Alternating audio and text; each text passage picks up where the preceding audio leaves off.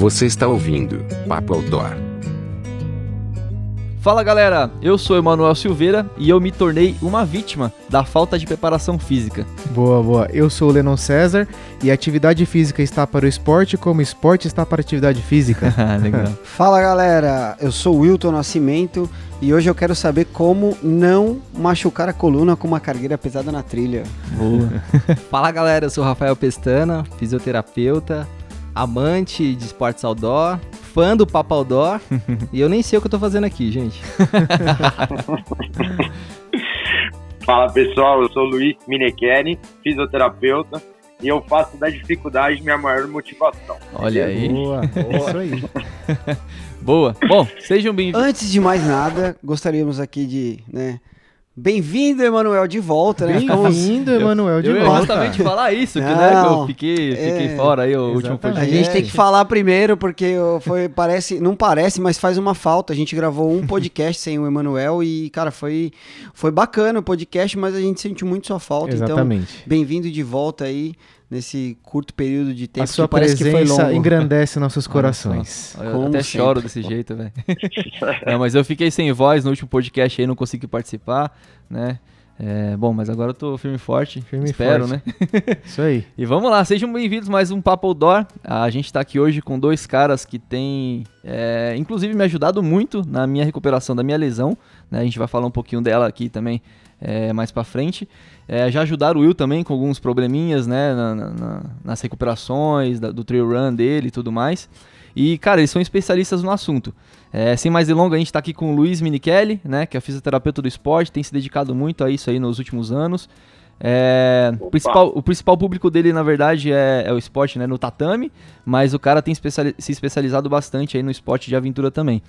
E a gente está aqui também com o Rafael Pestana, né, que se formou em fisioterapia no ano passado, mas apesar de ser recente aí, é um conhecedor de muita coisa nessa área, um grande pesquisador e, pô, cara, o, o- cara aqui ele faz tudo quanto é tipo de esporte, tá na área, e então ele entende do assunto também. É, são dois monstros que estão aqui com a gente hoje, né? É, conhecedores aí do corpo humano, é, do esporte no geral, e estão aqui para falar pra gente é, qual que é a importância da preparação física para os esportes outdoor, né? Esporte de aventura no geral.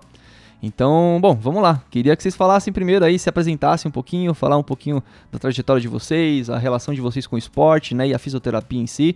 Quiser começar aí, Luiz, a tocar essa. Opa, então vamos lá. Então vou, vou tentar resumir um pouquinho para ficar mais, mais fácil. É, eu, desde pequeno, eu sempre pratiquei lutas, na verdade. Então comecei com 5 anos no Karatê, depois dos 11 é, comecei o Jiu-Jitsu, que eu treino até hoje, tá? Então, é, por conta basicamente do Jiu-Jitsu, de ter sido atleta, competido, se mach- me machucado, né? Ter tido lesões, Uhum. eu acabei descobrindo a fisioterapia e por ter amigos também que quando eu era ainda adolescente, eles já na faculdade, então eu fui entendendo um pouquinho o que era fisioterapia, me interessei e acabei é, decidindo fazer isso da vida.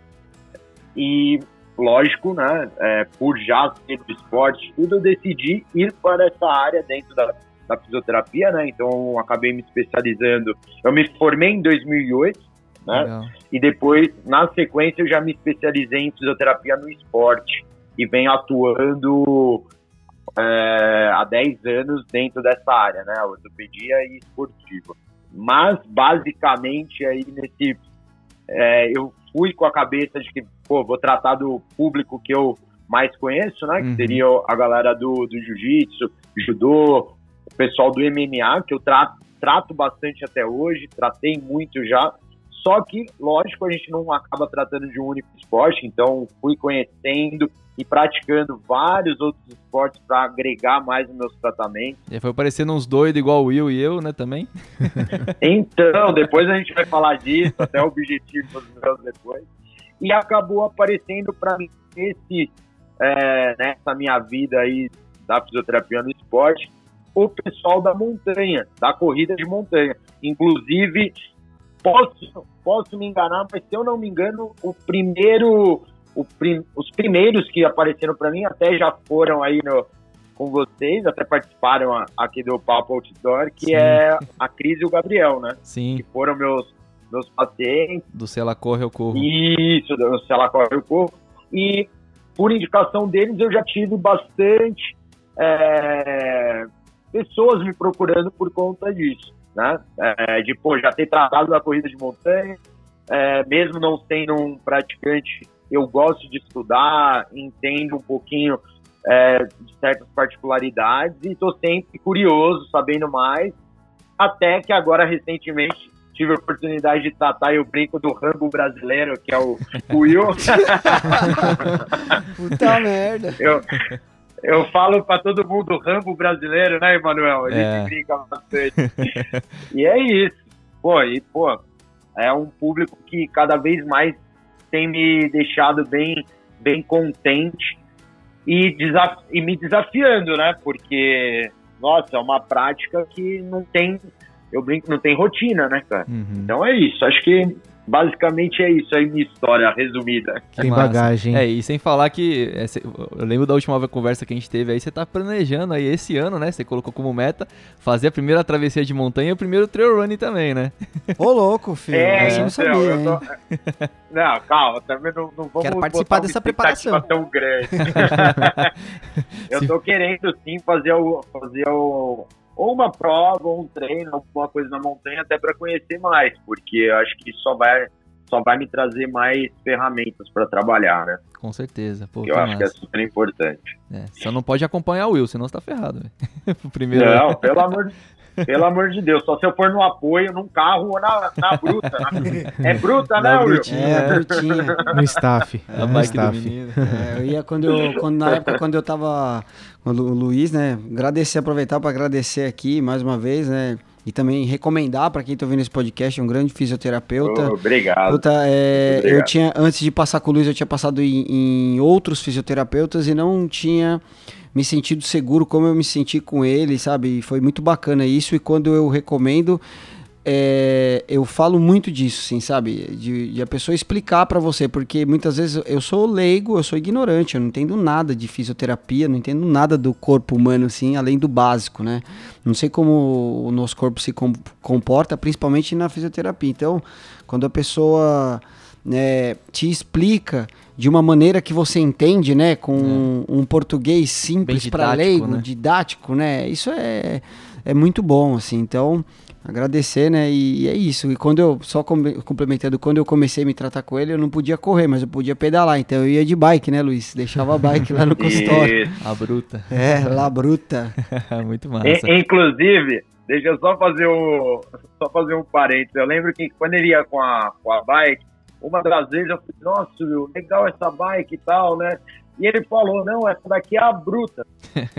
Daí eu, muito inocente, fui olhar o modelo da bike, coloquei lá a marca e escrevi bruta, mas não sabia que era o nome que ele dava. Achei que era o modelo da bike. Achei que era o modelo. Procurei e não achava, e procurei e não achava. Daí eu- ele voltou na semana seguinte. Eu falei, Will, que, onde você comprou essa bike que eu não acho esse modelo? Ele, meu, é o nome que eu dei. Eu falei, tá de brincadeira. Calói bruta. Eu lembro dessa história. Muito bom. Foi engraçado. Show, show de bola. Mas tudo bem. E obrigado à confiança, tá, Will? Opa. Foi um prazer te tratar e um prazer aí saber que você indica e gostou, tá? Beleza, Então- Luiz. E, pô, eu faço do, da- das palavras do Will as minhas também. Porque, assim, eu, eu não, nem pensava em passar com fisioterapia. O Will me indicou, o Luiz. E, cara, não tendo a reclamar. O Luiz, cara, ele é um cara super atencioso. Tem me ajudado muito nesse período aí. E assim como o Rafa, que tá aqui também. é, também tem me Exato. ajudado com algumas coisas. E, Rafa, vamos lá, fazendo o gancho aqui. Conta um pouquinho de você aí pra gente. Bom, bora lá. Bom, sou Rafael Pestana, tenho 31 anos e começo no esporte com, com 10 anos. Como todo, toda criança brasileira, menino, primeiro contato foi o futebol. E, e foi lá que eu tive o primeiro contato com a periodização. Então, eu, meu tio, na, na ocasião, era técnico de um clube e, e eu gostava, era um amante do futebol naquela ocasião e tinha influência do pai, me levava para os treinos e aquela rotina ela começou a tomar espaço na minha agenda, né? Eu comecei a fazer aquilo de forma assídua, então eu ia segunda, quarta, sexta, quando eu via eu estava fazendo aquilo a semana inteira, quando eu não jogava nos finais de semana. Então, quando criança, eu já, tinha, já tive o primeiro contato com a preparação, de treinar regularmente. É claro que eu não tinha o envolvimento, não pensava em nutrição, era, era, um, era mais recreativo, mas eu via aquilo como uma oportunidade, Claro. acho que como toda criança, um sonho de ser um jogador de futebol. Bom, é, mais pra frente, é, cresci, a, a, vida leva a gente pra outros esportes e pra outros lugares. Eu vim a ter eh, contato com a corrida em 2009 e 2010. É, comecei a correr, era, era basicamente um corredor de asfalto, não tinha noção nenhuma, não sabia o que era o esporte. Quando eu me deparei em 2012 com a minha primeira prova, que foi a corrida do Criança Esperança. Na verdade, eu não sabia o que era uma corrida, eu vi uma inscrição e o valor dessa inscrição ia ser é, voltado para a caridade. Então, a- o meu interesse era usar aquele recurso para a caridade. E em troca, eu ia correr. Quando eu não imaginava que ia passar do primeiro pórtico, aquela, aquela passagem, aquele retorno mudaria a minha vida. É, ao ponto de, de querer voltar sempre para sentir aquela mesma sensação. Então, de lá para cá, tenho corrido com uma certa frequência. É, como eu falei, sou um amante do esporte. Hoje sou um corredor de montanha. Posso falar um atleta amador porque tenho regularidade e faço aquilo é, com prazer e com afinco. E, e é isso. Bom, fora isso, tem o pedal, tem os outros esportes que foram surgindo ao longo da vida na minha formação, como também teve o jiu-jitsu com uns amigos há um tempo atrás, mas ah, eu enveredei todo o meu, o meu amor, o meu prazer, a minha paixão para a corrida. Bom, fisioterapia ela entrou na minha vida há quatro anos, há quatro anos atrás. É, me formei agora e eu não sabia, eu não fazia ideia do que era a fisioterapia. É, eu sou formado em, em outras áreas, é, sou corretor de imóveis, sou perito judicial, já tive contato com aviação e quando recebi uma oportunidade de voltar a estudar, gosto de estudar. O Emanuel falou que sou um pesquisador, mas sou um amante de estudar, eu go- eu gosto bastante disso. E recebi um contato da universidade falando que eu tinha um desconto para um, pra voltar a estudar. Eu já fui aluno da Embi Morumbi em alguns anos atrás com aviação civil e, e retorno na, na universidade para entender quais cursos estavam disponíveis. Quando foi me ofertado fisioterapia. Naquela ocasião eu não sabia o que era, não fazia ideia do, do que aquele mundo iria iria me proporcionar. Ah, eu lembro que a menina da recepção ela falou assim: "Olha, tem vários cursos da área da saúde". Eu liguei é, para minha para minha esposa, na época eu era acho que namorada, esposa já, e ela falou: "Olha, Rafa, acho que você tem muito a ver com fisioterapia, você gosta do ser humano e acho que é um curso legal". Eu fiz a inscrição naquele dia e naquele mesmo dia comecei. Mal sabia que aquela aquele primeiro contato, o primeiro dia naquela sala iria também mudar minha vida, né? Acho que eu trouxe um amor, uma paixão por algo que, que eu tenho hoje bastante prazer, estudo por prazer e, e quero continuar e seguir, atender os meus pacientes dessa maneira. Acho que, como o Will falou, ser o mais claro possível e, e sempre pensando em ajudar o próximo. Essa, essa é a minha visão.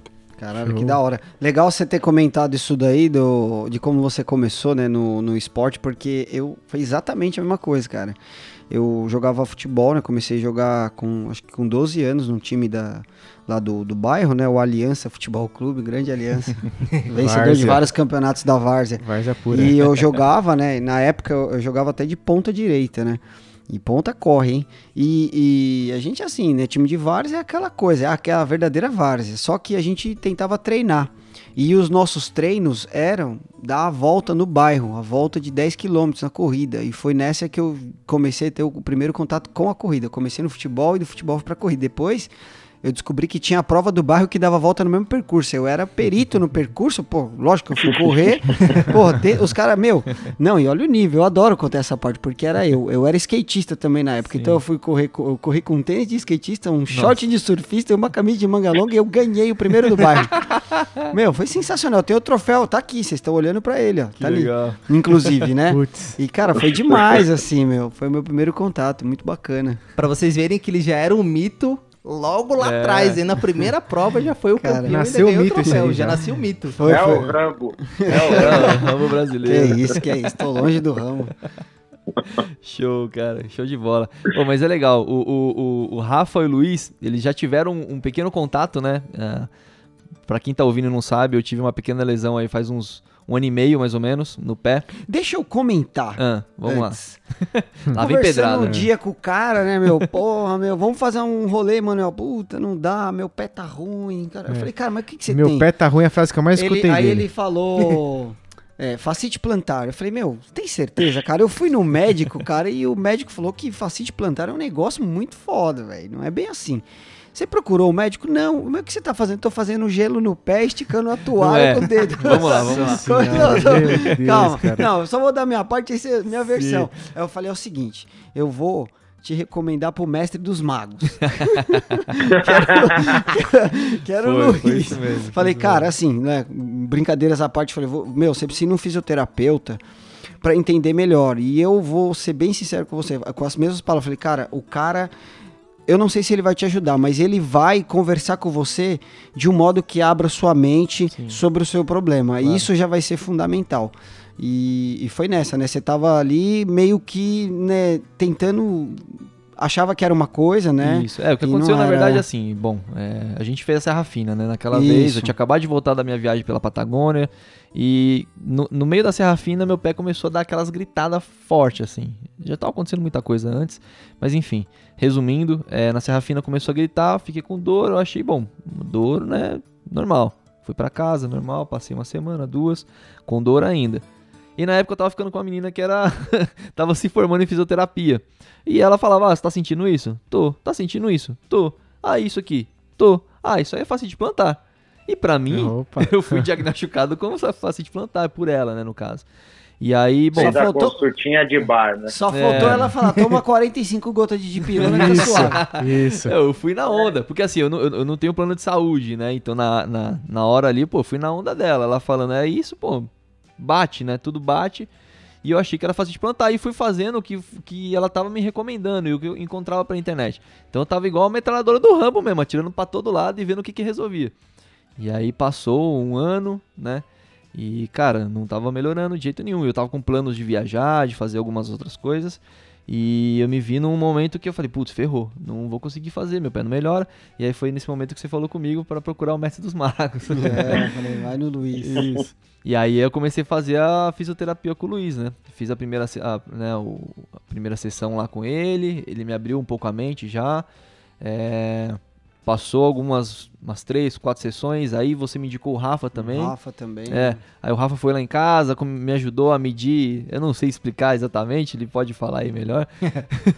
Mas ele mediu lá distância de não sei o que, cara, é, resistência e tal, e bom, me ajudou, passou essas medidas pro Luiz, que também auxiliou, e juntos a gente foi fazendo esse trabalho de recuperação, né? Hoje, cara, comparado a um ano atrás, eu tô muito melhor, claro que eu não tô 100% ainda, mas tô muito melhor. É, tanto que recentemente fiz aí a, fui fazer a primeira trilha de teste, fui pra, pra pro Itatiaia, né? Fiz o Couto Prateleiras, 15 km, tranquilo. E fez bem, fez bem. Fiz bem e Coisa tamo boa. indo. Tamo aí na, na recuperação, indo aos pouquinhos, focando, né? Focando que é, que é o principal. E aí o, o bom... o- Posso eu começar a minha versão? não, não. manda bala, manda, Manda bala. bala. Porque, porque você resumiu bastante. É, bastante. Tá, tá um Emanuel bem diferente, né? Não, eu, eu, acho- eu acho interessante, eu até quero falar, até o Rafa vai, vai conseguir complementar bem aí, que eu acho que é, é bacana usar o teu exemplo, Emanuel, até para quem está escutando, poder entender como que, que é complicado a gente. é, Eu não vou dizer se autodiagnosticar, mas a gente acabar buscando informação de vários Uhum. lugares que não necessariamente são os lugares onde seriam as melhores opções, tá? Sim. E aquela coisa do você levar muito tempo é, esperando uma melhora, que essa melhora não vai chegar, e, e depois lá na frente você se deparar com um quadro onde você já está desacreditado Claro. né? En- Então, eu acho que o principal aí, vou te usar como exemplo, tá, Emanuel? É, está bem dentro do tema que eu acredito que a gente vai, vai conversar bastante, mas antes mesmo do episódio lá na Serra Fina, a gente tem que lembrar da sua viagem de bike por meses, onde foi uma viagem que te exigiu bastante Uhum. e que não houve preparo. Então você já sobrecarregou demais o corpo, né? E, e depois, com todos os seus objetivos é, de travessias, enfim, de atividades que também são atividades que eu posso dizer que são extenuantes para o corpo de qualquer um, mesmo dos bem treinados, Claro. E daí você se depara num quadro de dor, onde na conversa com, com, a, com a pessoa que você estava, ela fala que é a faceite, e você acredita nisso começa a fazer as condutas que a, que a internet mostra, é, não melhora, e daí isso pro emocional já não é tão bacana. E eu lembro muito bem na nossa avaliação que você chegou com uma carga muito pesada, né? Eu digo Uhum. de relato, é, com o objetivo a- que estava ali a curto prazo, com, com, com aquela ansiedade de, pô, eu preciso, preciso ficar bom e tudo mais, e daí foi, foi onde a gente começa a história aí do, do teu tratamento, e é onde eu e o Rafa, a gente acaba sendo apresentado, né, Rafa? Sim. E, e eu, pô, recebo as informações dele com a prática da, da montanha, as informações da fisioterapia, né? Poxa, eu gosto de falar, né? Às vezes a gente pensa, eu tô aí já, tô 10 anos atuando, conversar com, com o Rafa, que estava no último ano de, de faculdade, eu poderia muito bem falar, poxa, tá se formando ainda, mas não, informação fresca, um cara super interessado, cheio de, de conhecimento da montanha, que só agregou para mim, teve o olhar dele que pô, foi fundamental e estava alinhado muito com um ponto que eu estava também. Então Sim. eu acho que é super legal a gente passar para as pessoas isso, do ponto de, pô, sempre é bacana você ter, se, se tá com alguma dor, se tá com algum desconforto, é, que persiste, que, que te atrapalha no, na sua atividade, te deprecia em ren- rendimento, procurar uma ajuda, um profissional, entendeu? Claro. Então, vai, vai, vai ganhar tempo, porque isso é algo que eu falo muito até pro pessoal que compete mesmo. Eu falo assim: mais vale você perder pouco tempo de treino do que um ano inteiro de competição. É. Então, no caso, mais vale já ir atrás, já ficar tranquilo, entender o que está acontecendo e tomar as medidas corretas do que você acabar é, achando que é possível melhorar, melhorar e não vai, e não vai, e depois um problema que poderia ser pequeno se torna um, um problema grande, tá? Então eu queria falar um pouco isso. Luiz, você trouxe, você trouxe à tona uma, uma frase é, bem, bem importante que eu carrego para a vida. E eu falo isso para os pacientes e para os amigos. Quem não tem tempo para cuidar da saúde vai ter que arrumar tempo para cuidar da doença. É. É verdade. Essa é uma frase muito, mas Sim, muito total. verdadeira. Um outro ponto que você chamou bastante atenção nessa questão do diagnóstico, né? De você escutar alguém e você tomar. Olha a responsabilidade que é de você passar para um paciente qual é o diagnóstico. É. Você passa ali, o Exato. paciente tem sonhos, tem desejos, tem anseios, tem frustrações e ele acredita piamente naquela, naquela versão que você passa ou em alguém que está ali próximo, traz aquela verdade para a vida e, e a vida dele muda completamente, né? Porque o Emanuel tá tratando essa essa essa facite plantar que nem ele falou há mais de mais de um ano e não falando que ele não tinha, tá? Não, não sei exatamente o que você tinha na ocasião, mas olha a responsabilidade que é de você escutar um diagnóstico e você abraçar aquilo, né? É. Sem ter realmente um profissional habilitado que vai te orientar e conduzir a terapêutica. Com certeza. Isso, Sim, total. Isso acho que é o mais importante, é o que a gente vai abordar hoje em todos os aspectos aqui, né? É, o Luiz comentou aí, por exemplo, de eu ter feito essa viagem sem uma preparação física, E é uma coisa que eu queria perguntar para vocês. É, a preparação física, o que ela é de fato para esse tipo de atividade outdoor? Aonde que ela começa? Como que funciona isso, sabe? Como é que a pessoa identifica qual que é a preparação para, sei lá, para escalada Uhum. ou para corrida e, e, enfim, para diversos esportes? Boa, boa pergunta, Emanuel. É, pen- pensando em diversos esportes, né? A sua pergunta ela é, ela é bastante pertinente. Vamos pensar, é, até pensar juntos, né? Gente estamos, estamos aqui pensando juntos. Claro. Nós é, estamos dentro de alguns esportes que são, são, são vistos como, como esportes que você pode fazer a todo tempo e de qualquer forma. Como a corrida que é democrática, como o trekking que é só colocar uma mochila nas costas e caminhar. Mas será que você se capacitou para fazer aquilo? Eu trago o esporte como a vida profissional. Para você dominar a mesa de som, você teve um mínimo de preparo para poder conduzir ela, certo? Claro. O esporte não é diferente. O grande problema é que nós estamos inseridos em, em uma massa que é muito grande. Você fala hoje de corrida, é, ah, colocar um tênis e sair correndo. A princípio é. Uhum.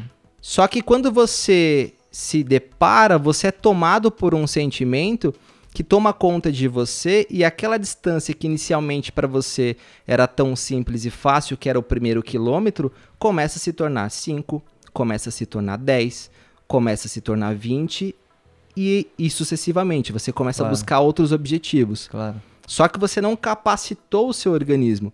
O organismo ele, tá- ele trabalha em, como se fosse uma libra, né? E o esporte ele tá exatamente ali, ó. Capacidade e demanda. Uhum. O quanto eu sou capaz de realizar aquela demanda. Hoje o que acontece é que muitos colocam uma demanda muito grande e têm uma capacidade muito baixa. Uhum. Infelizmente, essa essa essa libra para um dos lados, esse, esse peso é, que está tomando espaço, que é a demanda, ela está contra você. Uhum. E ela está favorecendo, não é que você vai ter uma lesão, você está aumentando o seu risco para tal. É, com certeza. Eu só, só complementando aí, falando um pouco mais da, da minha experiência também, né? A primeira viagem, por exemplo, que eu fiz de bike, né? É, quando eu saí do Brasil pela primeira vez lá em 2015, cara, eu nunca tinha pedalado na minha vida. Eu comprei uma bicicleta e fui fazer um pedal. E, e, cara, pra- Adoro essa parte. E, e antes disso, né, é, isso é uma coisa que eu nem sei se eu já contei, mas é, para você, vocês sabem, mas acho que eu não contei no, no podcast. Um, sei lá, acho que uns dois meses antes de eu viajar, eu tinha pego dengue, né? Antes de eu sair pra essa viagem. Garoto Então eu podre. emagreci 10 quilos. Eu saí pra viajar, né, nessa época, 2015, é, abaixo do meu peso. E eu fui fazer uma viagem de bicicleta a 3 mil metros de altura, sem preparo físico, sem nada. Claro, é, isso é uma coisa que eu até queria perguntar e, e- e enganchar também nessa primeira pergunta que eu fiz. Porque assim, é, eu fui sem preparo e eu comecei devagar. Porque, claro, eu não tinha fôlego, não tinha força, não tinha é, resistência, enfim. Então eu comecei a pedalar devagarzinho, devagarzinho. E, cara, foram seis meses de viagem. Durante seis meses de viagem, pedalando todo dia, você vai conseguindo adquirir uma resistência, Uma certo? evolução, né? É uma evolução. Eu lembro que eu cheguei pro Brasil, no Brasil aqui, cara, com minhas pernas, assim, tava parecendo o Van Damme, pelo menos da cintura pra baixo, tá ligado? e, cara, é assim, eu sei que não é só praticar o esporte, que é aquela coisa. Quando eu comentei com o Luiz a primeira vez, eu falei, pô, mas cara, eu sempre pratiquei trekking, eu sempre pedalei, sabe? Eh, Não faz sentido eu ter eh, isso, isso ter sido falta de preparo. Mas é que tá, ele me explicou, e eu queria que vocês expliquem também um pouco disso aqui. É, às vezes o preparo não é só você fazer o mesmo tipo de atividade. Entendeu? Às vezes você fortalecer algum, algum ponto que, que você necessita um pouco mais, que de- às vezes o, o próprio, a própria atividade física não, não, não trabalha 100%. Não supre, né, Não isso supre, daí. Exatamente. E respondendo a sua pergunta, é assim, ó. Não existe uma receita de bolo. Claro. Vou falar pra você, ó, você vai ter que fazer este peso com essa com essa carga, com essas repetições. Acho que cada nós somos completamente diferentes. Eu sou careca, o Will é cabeludo, você tem mais cabelo. Nós temos uma, individu- uma individualidade biológica muito grande. Então, talvez o que é bom pra ele e pra atividade dele não é bom pra você, que não é bom pra mim. Mesmo nós estamos es- este- de alguma forma, se nós estivermos inseridos na mesma atividade. Então, nós somos corredores, porém, eu tenho um peso, eu tenho uma altura, eu tenho uma experiência que começou lá atrás na infância. Você, ah, começou agora, que não é o caso, mas começou agora.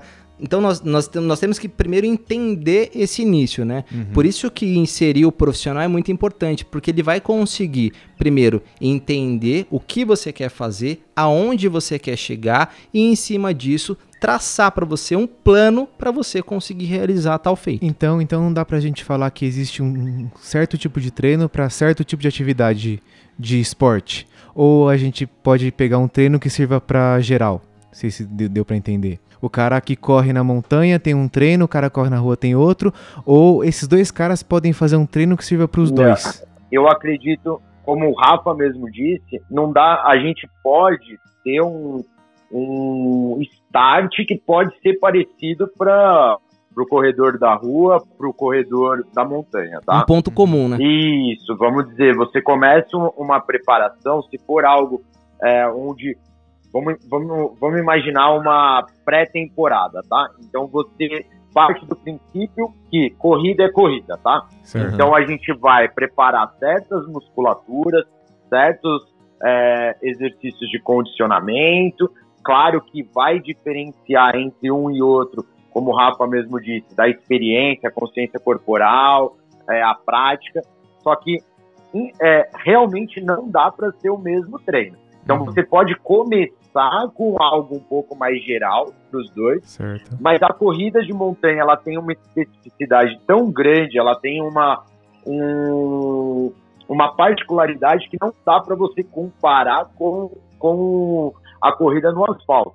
Então Uhum. a gente tem que ter várias outras coisas inseridas nesse treino que vão transformar esse treino totalmente diferente até para quem corre na rua.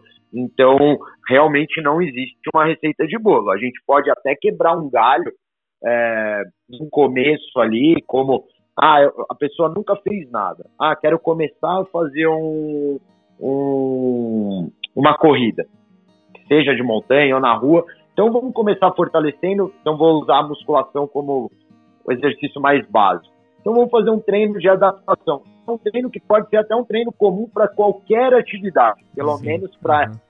esse indivíduo começar algum treino, entendeu? Mas eu acho muito arriscado a gente falar que vai ter um treino que ele é genérico para qualquer qualquer atividade. E puxando esse gancho, até trago uma, uma outra pergunta e reflexiva, né, para nós. Pro praticante de esporte, não importa ele qual seja, uma vez que você é tomado pela paixão daquele esporte, você. Eu, eu, eu trago esse pensamento, nessa reflexão para nós, e a- isso serve demais para mim.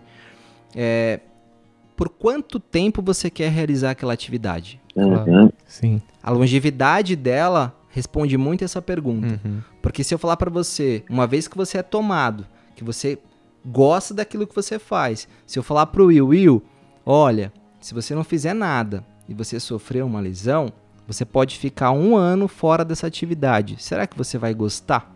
Então, essa pergunta da longevidade, ela é muito importante, porque ela vai responder exatamente tudo. Você vai começar a buscar, você vai começar a se capacitar para você realizar aquilo ao longo da sua vida. Por isso que hoje eu busco a preparação nesse sentido, porque eu quero minimizar o risco, porque ele existe. Você correndo dentro de casa, você pode sofrer ali uma, uma lesão, Lógico. certo? Ainda mais inserido num ambiente onde você não tem controle em um ambiente natural. Então você está exposto a, a, a tal lesão Lógico. ou outra, outra complicação Uhum. certo? Então pensar nisso vai responder, opa, peraí, se eu quero fazer isso por mais tempo, por que não me preparar? Só que, infelizmente, esse é um ponto que eu penso demais na fisioterapia, que é mudar a cultura de quem está praticando. Claro. Porque existe uma distância muito grande. Quando você fala assim, preparação, ah não, preparação é coisa de, de da elite. Preparação é para quem? Não, acho que a preparação ela serve para todos. Você se preparar para uma atividade vai fazer com que você faça ela mais vezes de uma forma regular. Com certeza. Mas, mas esse que eu já ia aproveitar para perguntar para vocês também. Falando da preparação, para uma pessoa que não pratica esporte, vamos tomar de exemplo. Existe um tempo médio de preparação para uma pessoa que nunca fez nada para ela começar a fazer um esporte, se sentir confortável ou que seja começando a ganhar um nível assim de evolução? Ou é- isso é fisiológico de cada um? Tipo, um cara pode demorar um mês, outro cara pode demorar cinco meses para ter o mes- a mesma evolução. Isso é fisiológico e isso depende do estímulo que é dado, isso depende do objetivo que a pessoa quer Isso depende da disciplina, comprometimento que essa pessoa vai, vai ter. Show. Tá? Então, você, você vai trabalhar a preparação mesmo, ela, se a gente for olhar, por isso que ela é dividida em micro, médio e macro ciclo. Então, você sempre vai olhar qual é o ponto que, aonde você quer chegar e quanto você qua- quais são os objetivos que você vai ter ali a curto, médio e longo prazo e, e qual que é de fato a, a, a intenção da, do indivíduo, né? Então ele quer só iniciar o esporte, ele já quer iniciar pensando numa prova, se, se pensa numa prova daqui quanto tempo. Então isso tudo vai depender do estímulo que você vai promover para ele, do comprometimento dele e do objetivo que ele, que ele tem, entendeu? Então é, é cada pessoa vai ter um tempo ali e vai depender também até mesmo do, do, do profissional que vai trabalhar com ela, entendeu? Se vai respeitar esse tempo, não vai, vai respeitar a individualidade de cada um ou não, porque tem muito erro nisso também, né? É, acelerar isso Então- pode até causar uma lesão, de repente, né? Sim, sim. As perguntas Com elas certeza. movimentam a vida, né? Vamos trazendo essa, trazendo uma resposta e já pensando também numa pergunta, né? É, vamos colocar o Will, que é regular, que É. faz ali, que faz o da mantiqueira. Exatamente, que faz a lição de casa, que treina, que se alimenta, que dorme, que se preocupa e pensa no esporte E não posta tá pago no Instagram. e não possa estar pago no Instagram. E vamos colocar eu, não, eu não sou esse cara, mas eu vou usar outro exemplo. Nós temos a mesma idade, temos basicamente a, a, a mesma densidade biológica ali, de estatura, de peso e tudo mais, porém, eu tenho a regularidade do treino, eu até tenho alimentação, mas eu tenho uma vida boêmia. Será que isso pode impactar? Será que eu posso colocar os dois na mesma balança? E, e a longo prazo é, pensar que os mesmos vão conseguir os mesmos objetivos? Então, assim, a, a, a preparação para um esporte, tô trazendo uma visão é, de quem está mais à frente, talvez é, na elite, mas vamos pensar que para quem está iniciando agora, a preparação ela envolve tudo. Sim, Se a gente tá- claro. nós estamos falando de um organismo, ele precisa de descanso, ele precisa de alimentação, ele precisa do estímulo correto no tempo correto, certo? Para você conseguir, de alguma forma, ter evolução. E para você ter evolução, você precisa ter, primeiro, parâmetro. Sim. Uhum. Então, o profissional, primeiro, ele vai quantificar o que você tem e de que forma você está, para depois, ao longo dessa periodização, voltar com as medidas e falar assim: olha, Will, você melhorou. Lennon, você melhorou. Manuel, você melhorou. Melhorou quanto? Uhum. E, e eu melhorei em quê? E cada um numa proporção e num tempo. Exatamente. Claro. E, É. cara, só que fazer um comentário, né? É, vocês falando assim, eu tô comparando, eu tô me comparando com, com a galera que faz trilha às vezes com a gente, né? Eu acho que de, de todos, talvez eu seja um dos poucos que, que treina, que tem um treinador, que, que, que faz o treino, né? Eu gosto porque não é, não é pelo, pelo lance da competição, é pelo lance da saúde mesmo, do bem-estar, né? E é engraçado porque nas trilhas, às vezes, o próprio Leandro, você pode perceber na Sim. última trilha que a gente fez. Sim. Cara, eu subo, eu desço, eu volto. E não é eu, não é, eu não sou o Rambo aí que nem o Luiz Emanuel fala. É, sabe o que, que é isso? É a preparação física. É. Muito mais bem preparado, sabia? Porque o, o treino que eu faço pra corrida, ele reflete, nossa, mil vezes no trekking, né? Então eu, eu fico muito mais preparado. Mas- Você vê mas- como mas- faz diferença, né? Mas aí eu já vou entrar numa questão que eu vou até fazer uma outra pergunta.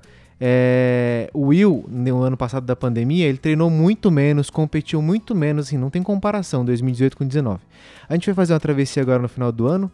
E, meu, menino subiu de cargueira, desceu e subiu umas três vezes pra ajudar o pessoal. Assim, pra mim ele era o Will de 2019, sem treinar em 2020. Então, eu não sei se, se a pergunta é cabível, mas a memória, sei lá, muscular dele ou memória cardiovascular dele fez diferença nessa hora? Porque ele é um cara que, que é muito preparado Boa pergunta. pra isso, entendeu? É. Eu, eu pergunto isso até porque eu faço academia e eu treino e a musculação é assim, você faz um longo tempo, você para, quando você volta, você desenvolve mais rápido por causa que existe a memória muscular. E aí eu pergunto nesse Uhum. âmbito de cardiovascular, talvez. Eu acredito que sim, tá? É, tem, a, tem a, que nem a memória muscular e eu, eu levo ainda, num ano de pandemia, aí eu vou falar algo que é um pouco feeling do, do que eu vejo até aqui no consultório. A gente está tão, tá tão cansado de, poxa, não poder fazer a atividade, ou, ou quando faz limitada, que eu acho que a pessoa, quando ela tem a oportunidade de fazer um, um treino, ela vai no com toda aquela empolgação, com toda aquela Isso. energia, entendeu? Então eu acho que tem esse a mais aí que está fazendo grande diferença para quem tem um preparo igual do Will. Lógico que isso não vai, não vai valer, por exemplo, para mim, que nunca fiz nada na montanha. na montanha, daí me chamam para fazer isso, eu vou super empolgado e vou ser muito bem realizado. Não, mas uhum. para um, para uma pessoa como eu, que já tem a experiência, já tem a rotina de treino, por menor que tenha sido nesse ano, ele não vai perder tanto assim, não. Se for, se for lógico, manter a, se for manter a disciplina. Também não adianta. O cara é, fica desregrado o ano inteiro. Isso. Isso vai interferir depois no o rendimento, né? Isso. Mas eu acho que tem uma, tem uma questão de memória e empolgação que deve fazer uma boa diferença. É, e ele deve ter feito também a lição de casa, né? Assim, talvez ele não claro. treinou com tanta regularidade, mas ele continuou se alimentando, ele continuou descansando, Sim. ele tem a atividade do trabalho dele, querendo ou não, é, tem ali o esforço diário. Então, assim, ele não. É, era diferente de pegar um indivíduo que ficou um ano deitado. Sim, sim, sem Sabe? Dúvida. Ou um ano sentado numa cadeira de computador. Ele tinha uma atividade física até 2019, 2020 ele ficou completamente sentado na frente do computador e não fez mais nada talvez esses dois indivíduos eles vão ter cenários completamente diferentes. Sim. Ah, com certeza. Mas é fazer um, mudar um pouco aqui o, o tema. A primeira vez que eu cheguei no consultório do, do Luiz, né, foi engraçado, cara, porque os meus horários, primeiro que eu faltava muito no começo, né? Não conseguia pegar os horários, né? Era foda, era foda. Não sei, esse cara tem uma puta, além de ser um puta profissional, é um puta Buda, paciência. É, mas, mas no final deu certo. Mas é, primeiro que quando eu cheguei lá, primeiro eu vou contar uma história engraçada, né? Eu cheguei lá um dia, era um, um horário que, meu, só tinha uns caras do jiu-jitsu lá, velho. Eu falei, mano, o que eu tô fazendo aqui? Vai Só ter um, um, tatame e os caras vão rolar aqui no chão, o bicho vai pegar. é engraçado essa história. Mas é, numa, da, numa dessas idas lá no consultório do Luiz, eu encontrei a Mariana, que era uma, uma moça que eu tinha Verdade. corrido, né, que eu conheci fazendo um treino lá no Parque Estadual do Juqueri com a galera do bonde. E a Mari estava se preparando com o Luiz para fazer o Aconcagua, né? Salvo engano era isso, né? Exatamente. Então, Luiz, eu queria saber de você assim, como como que você tocou essa preparação dela assim? Quais foram os pontos que você trabalhou, né, para que ela tivesse um bom preparo para fazer lá o, alcançar o objetivo dela, que era o, o cume do Aconcagua, assim. É, é, é, bem interessante porque, na verdade, foi o seguinte, é, eu conheci a Mari, ela era aluna de aluna de um amigo meu que dava aula de jiu-jitsu para ela, né? Então, ela tinha alguns pontos que ela queria melhorar e ela chegou pro consultório aqui para fazer um trabalho de seria mais preventivo até para o jiu-jitsu. Só que nesse inteirinho ela, ela decidiu fazer essa, esse, esse desafio né, é, do Aconcagua. Ela tinha feito, se eu não me engano, um curso na Bolívia, é, em alta em altitude e tal, e, e ela voltou com esse objetivo de que queria subir o Aconcagua de qualquer jeito. Uhum. Daí a gente teve que mudar, lógico, primeiro momento mudar é, a visão, então eu estava tentando, é, trabalhando com ela a questão mais voltada para o jiu-jitsu, daí a gente mudou tudo e decidiu fazer toda a preparação ali para a Concagua. Então, como que foi? É, eu sentei com ela e falei, ó, o que que você tem de tempo na sua agenda para você colocar de atividade? Porque, primeiro, você vai precisar de um trabalho de fortalecimento, é, que daí ela, ela procurou um profissional para fazer a musculação. A parte da fisioterapia, ela fez comigo que, que nós focamos num trabalho de estabilização, de alinhamento postural, é, trabalho mais ali próprio receptivo também. E, e, ela, ela fez acompanhamento nutricional, ela continuou fazendo o que eu acho muito importante para quem vai ter uma, uma rotina de um atleta profissional, porque foi basicamente o que ela fez. Ela tem a atividade profissional dela, que demanda as 8 horas do dia, às vezes até mais, e todo dia da semana ela tinha alguma outra atividade para realizar essa preparação. Então a gente manteve até uma atividade que era um pouco recreativa para ela, é, que ela fazia um funcional de surf e tal. E ela foi nessa tomada aí por seis meses. Se eu não me engano, a gente levou seis meses regrada, é, fazendo acompanhamento multidisciplinar. Então, de novo, educador físico, fisioterapeuta, nutricionista. Uhum. E ela chegou com. Ela chegou cheia de vontade, de energia, até mesmo no período do Aconcagua. Fez o melhor que ela pôde. Se ela queira escutar esse podcast, eu vou até fazer um elogio, que ela se dedicou demais, ela se cuidou, ela batalhou e chegou lá na montanha, lá no alto, e ela teve algo que, independente do condicionamento físico que ela tinha para aquele momento, ela teve o que a gente chama do mal da montanha, né? Isso. Então, ela acabou faltando pouquinho para chegar no, no cume, ela precisou voltar para não ter lesões maiores, mas eu falo, ela deu o máximo e ela foi até o limite que ela poderia, e tudo graças à dedicação e ao trabalho que, que todos nós fizemos. Então, com ela, basicamente, inicialmente eu fiz a avaliação, identificamos pontos, então, pontos que ela deveria melhorar na parte de força, de postura, porque, querendo ou não, ela carregaria uma carga muito pesada de mochila tudo mais. Um terreno que não é um terreno regular, então fizemos esse trabalho proprioceptivo, a parte da carga é, foi o alinhamento postural junto com o trabalho de estabilização e do core. E, e a parte nutricional, que obviamente ela, ela precisaria também. Então, foi um trabalho muito bacana, um desafio também para mim, e que deu super certo dentro do que foi possível, né? Porque o mal da montanha ela não tinha como prever. Então, foi isso. Acho que basicamente ah, isso. Legal. É. É, eu vou informar ela que a gente fez menção no podcast sobre, sobre a história dela. Ela vai curtir. Legal. E, e ô Luiz, você falou aí sobre o trabalho muscular dela, né? É, uhum. Pro Aconcagua, no caso. Ah, cara, a gente tem diversos grupos musculares no nosso corpo. Como é que, como é que a gente identifica é, quais são os músculos que a gente deve trabalhar para certa atividade?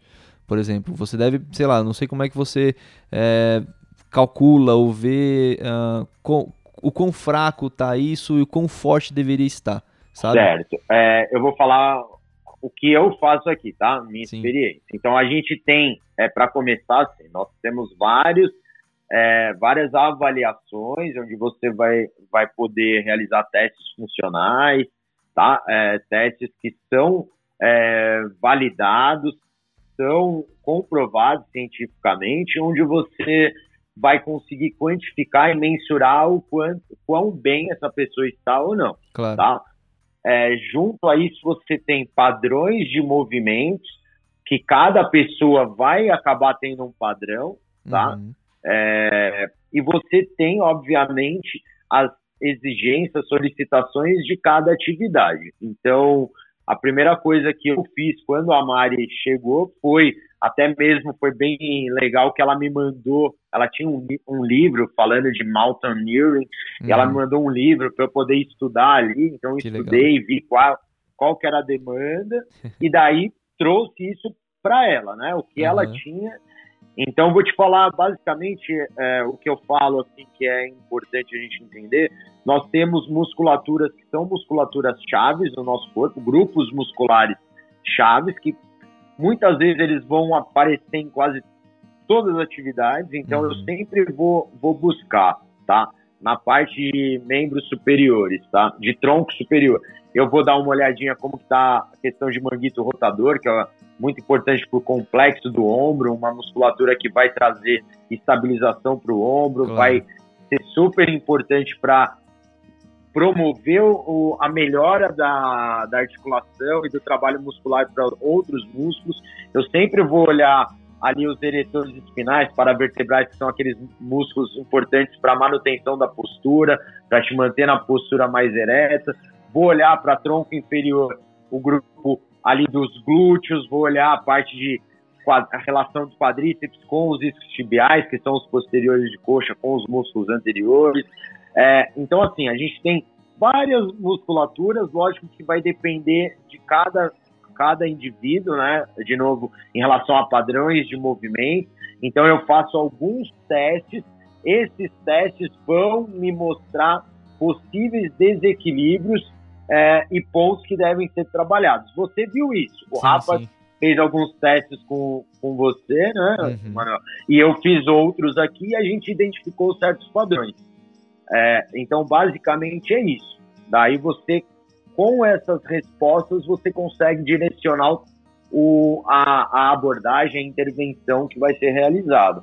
Mas cada atividade, então, a corrida de montanha, eu vou precisar trabalhar certos grupos musculares, o trekking, eu vou precisar trabalhar outros. Claro. Lógico que é, quando eu falo outros, é, a gente tem grupos musculares em comum que vão ser trabalhados iguais, mas certas atividades vão exigir mais de um ou de outro, tá? Então, basicamente, eu vou estudar a atividade, vou estudar a pessoa, vou unir as duas coisas e vou tentar identificar ao longo do tratamento se está dando, se está surtindo efeito ou não, se está tendo resposta ou não. De novo, a gente já faz isso até contigo, né? Claro. É, fazendo vídeos, de tempos em tempos a gente faz o mesmo faz exercício que foi feito isso lá na sua avaliação, a gente vai identificar, ó, melhorou. Então agora a gente está num caminho, vamos trabalhar outro grupo que vai melhorar esse ou não? Vamos só intensificar, vamos só progredir aqui. Então acho que é isso. Você Massa. tem alguma, algum ponto aí, Rafa, que você acha que é, é isso mesmo? Ou que você trabalha diferente? Eu acho que cada, cada profissional ele vai, ao longo da sua experiência, ele vai desenvolvendo métodos de avaliação, ele vai desenvolvendo linhas de trabalho, né? Um repertório, né? Exato. E, e complementando o que você está falando, Luiz, é, olha que bacana. Então vamos pensar. Então se eu pegar um bodybuilder, que é o cara que mais trabalha a força na academia, será que ele está preparado para fazer uma atividade outdoor ou é. subir uma montanha? É. Para vocês, vocês entenderem que não é só fortalecer. Claro. Porque eu posso ter o cara que é extremamente forte, porém ele não é capaz de realizar aquela atividade. Uhum. Então é, é, é, complexo exatamente é, isso que você falou. A gente volta também naquela onda do, né, dos grupos musculares serem diferentes também que ele tá, tá, trabalhando, talvez, não? Mas ele pode ter todos esses grupos fortes, ah. Certo? Uhum. Mas será que ele está apto para realizar aquela atividade? Ele não está desenvolvido para aquilo. Saquei, saquei. Por isso que a preparação ela envolve várias coisas, não é só o fortalecimento. Fala assim, claro. ah, fortalecimento, eu vou me matricular amanhã na academia, vou fortalecer, vou sair forte, tô muito forte. Uhum. Vai, depois de um ano vai aparecer para fazer um trek, é. parecendo... Um jabuti. Mas, mas isso que você tá falando é uma coisa que eu, que eu brinco com meu irmão todo dia. Meu irmão, ele, é, ele tá se formando em educação física, ele faz academia super forte. E, pô, puxa ferro pra caramba lá e tal. Aí eu falo pra ele, só que o que eu faço você não aguenta fazer. E não aguenta mesmo, entendeu? Porque assim, a gente faz um trekking, sei lá, de 30 km com 20 kg nas costas. Um cara desse, ele pega muito mais peso, mas não na, na longevidade, é. vamos dizer assim. Ele vai carregar faz. a cargueira que a gente carrega por 50 km, ele vai carregar só 5, só Isso. e vai, eu tô morrendo. Entendeu? Mais não o mesmo preparo é, que, é que eles estão falando. Não tem resistência, muitas vezes. O Isso. treino pode ser um treino mais voltado para hipertrofia e para força, mas não é um treino para resistência. Exatamente. Então isso você vai desenvolver na prática mesmo. Ou você vai trazer que isso eu vou, vou falar um pouco aqui do, jiu-jitsu. Por exemplo, é, eu tenho um profissional aqui de jiu-jitsu que ele, ele fala, poxa, como que eu posso, posso fazer na, na musculação? Você consegue adaptar a, a sua atividade para um ambiente que não é outdoor? Você pode só que você vai ter que trazer isso para dentro da musculação. Então, o, o bodybuilder, ele, ele tá voltado ali para carregar peso. Uhum. Então, no caso, se, se ele fosse, pô, eu quero fazer uma atividade na montanha que o meu tempo de solicitação muscular ele é muito maior do que as repetições que ele faz na academia. Ele vai ter que inserir isso no treino dele, ele vai ter que readaptar o treino. Então, ele é forte, mas ele não é forte para aquela modalidade. Claro. né? Então, cada modalidade vai exigir algo diferente. Essa é a graça da preparação. Exatamente isso. Essa é a graça de trabalhar com isso. O organismo ele é composto por diversas células, né? Então nós temos células Claro. que vão demandar uma força para você realizar uma atividade X em um determinado tempo e uma outra para um tempo maior. Então a preparação, a arte, como ele acabou de comentar, é exatamente isso. Ela, ela vai estar seguindo essa linha. Opa, ele vai realizar essa atividade. Então eu vou buscar mais esse grupo, mais essas células para poder capacitar ele para realizar aquela atividade. Seria sempre um treino de cardio com treino de força, alinhados. Não um ou não o outro, os dois. Sim, sim, também. Sim, sim. É, Mas é aquilo, né? Qual força? Uhum. Ah, entendi. Aí Entendeu? depende do, do, É, é do o que nós estamos falando, né? Que nem o bodybuilder ele tem força, mas que força que ele tem? Certo. Ele tem uma força para realizar uma carga muito grande em um determinado curto de tempo. Certo? Ah, eu vou buscar agora. Eu, eu preciso. eu- nós estamos com essas duas células no nosso organismo, certo? É, Entre milhares de, de outras. Mas eu vou, pá. Se eu sei que você vai carregar esse mesmo peso que ele busca na academia, os 50 quilos, só que você vai carregar durante duas horas, eu vou ter que trabalhar mais as células que vão te condicionar para poder realizar essa atividade do que as células que ele só vai hipertrofiar, que ele vai só criar volume muscular. É, é muito louco essa, essa questão né, da, da diferença da força para resistência física. Eu lembro do- do- da situação, até o Tasso estava envolvido, né? É, quem conhece o Tasso vai saber, ele é um palito de fósforo, assim como eu. Como eu também, né? E Assim como nós. Assim como nós. né? muito flaquito. E a gente, então, a gente tava prestes a subir o Lanin. Quando a gente chegou no- no- na base do vulcão Lanin, né? Cara, a gente chegou na base da chuva, chegamos ali passando um perrengue desgracento. E eu lembro que o, o, o guarda-parque, ele olhou pra gente: Ah, vocês vão subir o Lanin? A gente, ah, vamos. Ah, mas, pero, tão flaquitos, né? Mas, mas tão magrinhos. Aí, falou- a- aí eu falei pra ele, é, é, flacos pero firmes, né?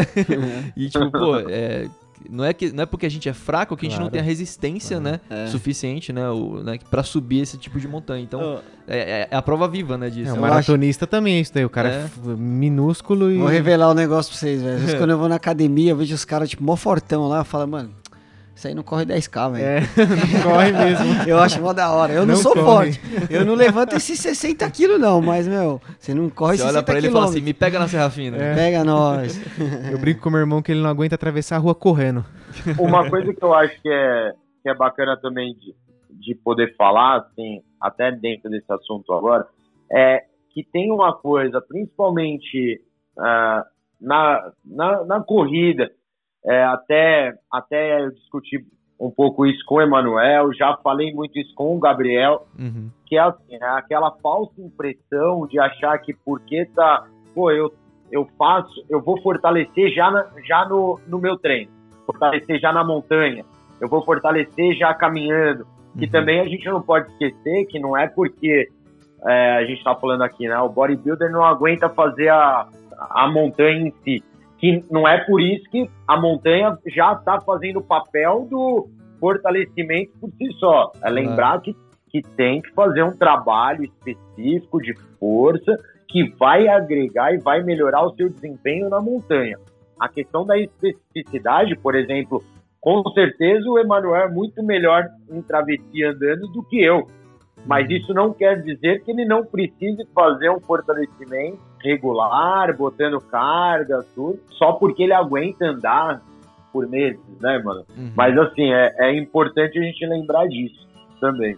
É, É o, que aco- importante ter o que acontece, eu acho que o que o, que o Luiz está dizendo é que assim, as pessoas, elas, elas, por exemplo, vai, vamos por eu, quando eu comecei a correr, eu corria, mas eu tava, comecei a correr ali e tal, não tinha treinador, não, não tinha preparo.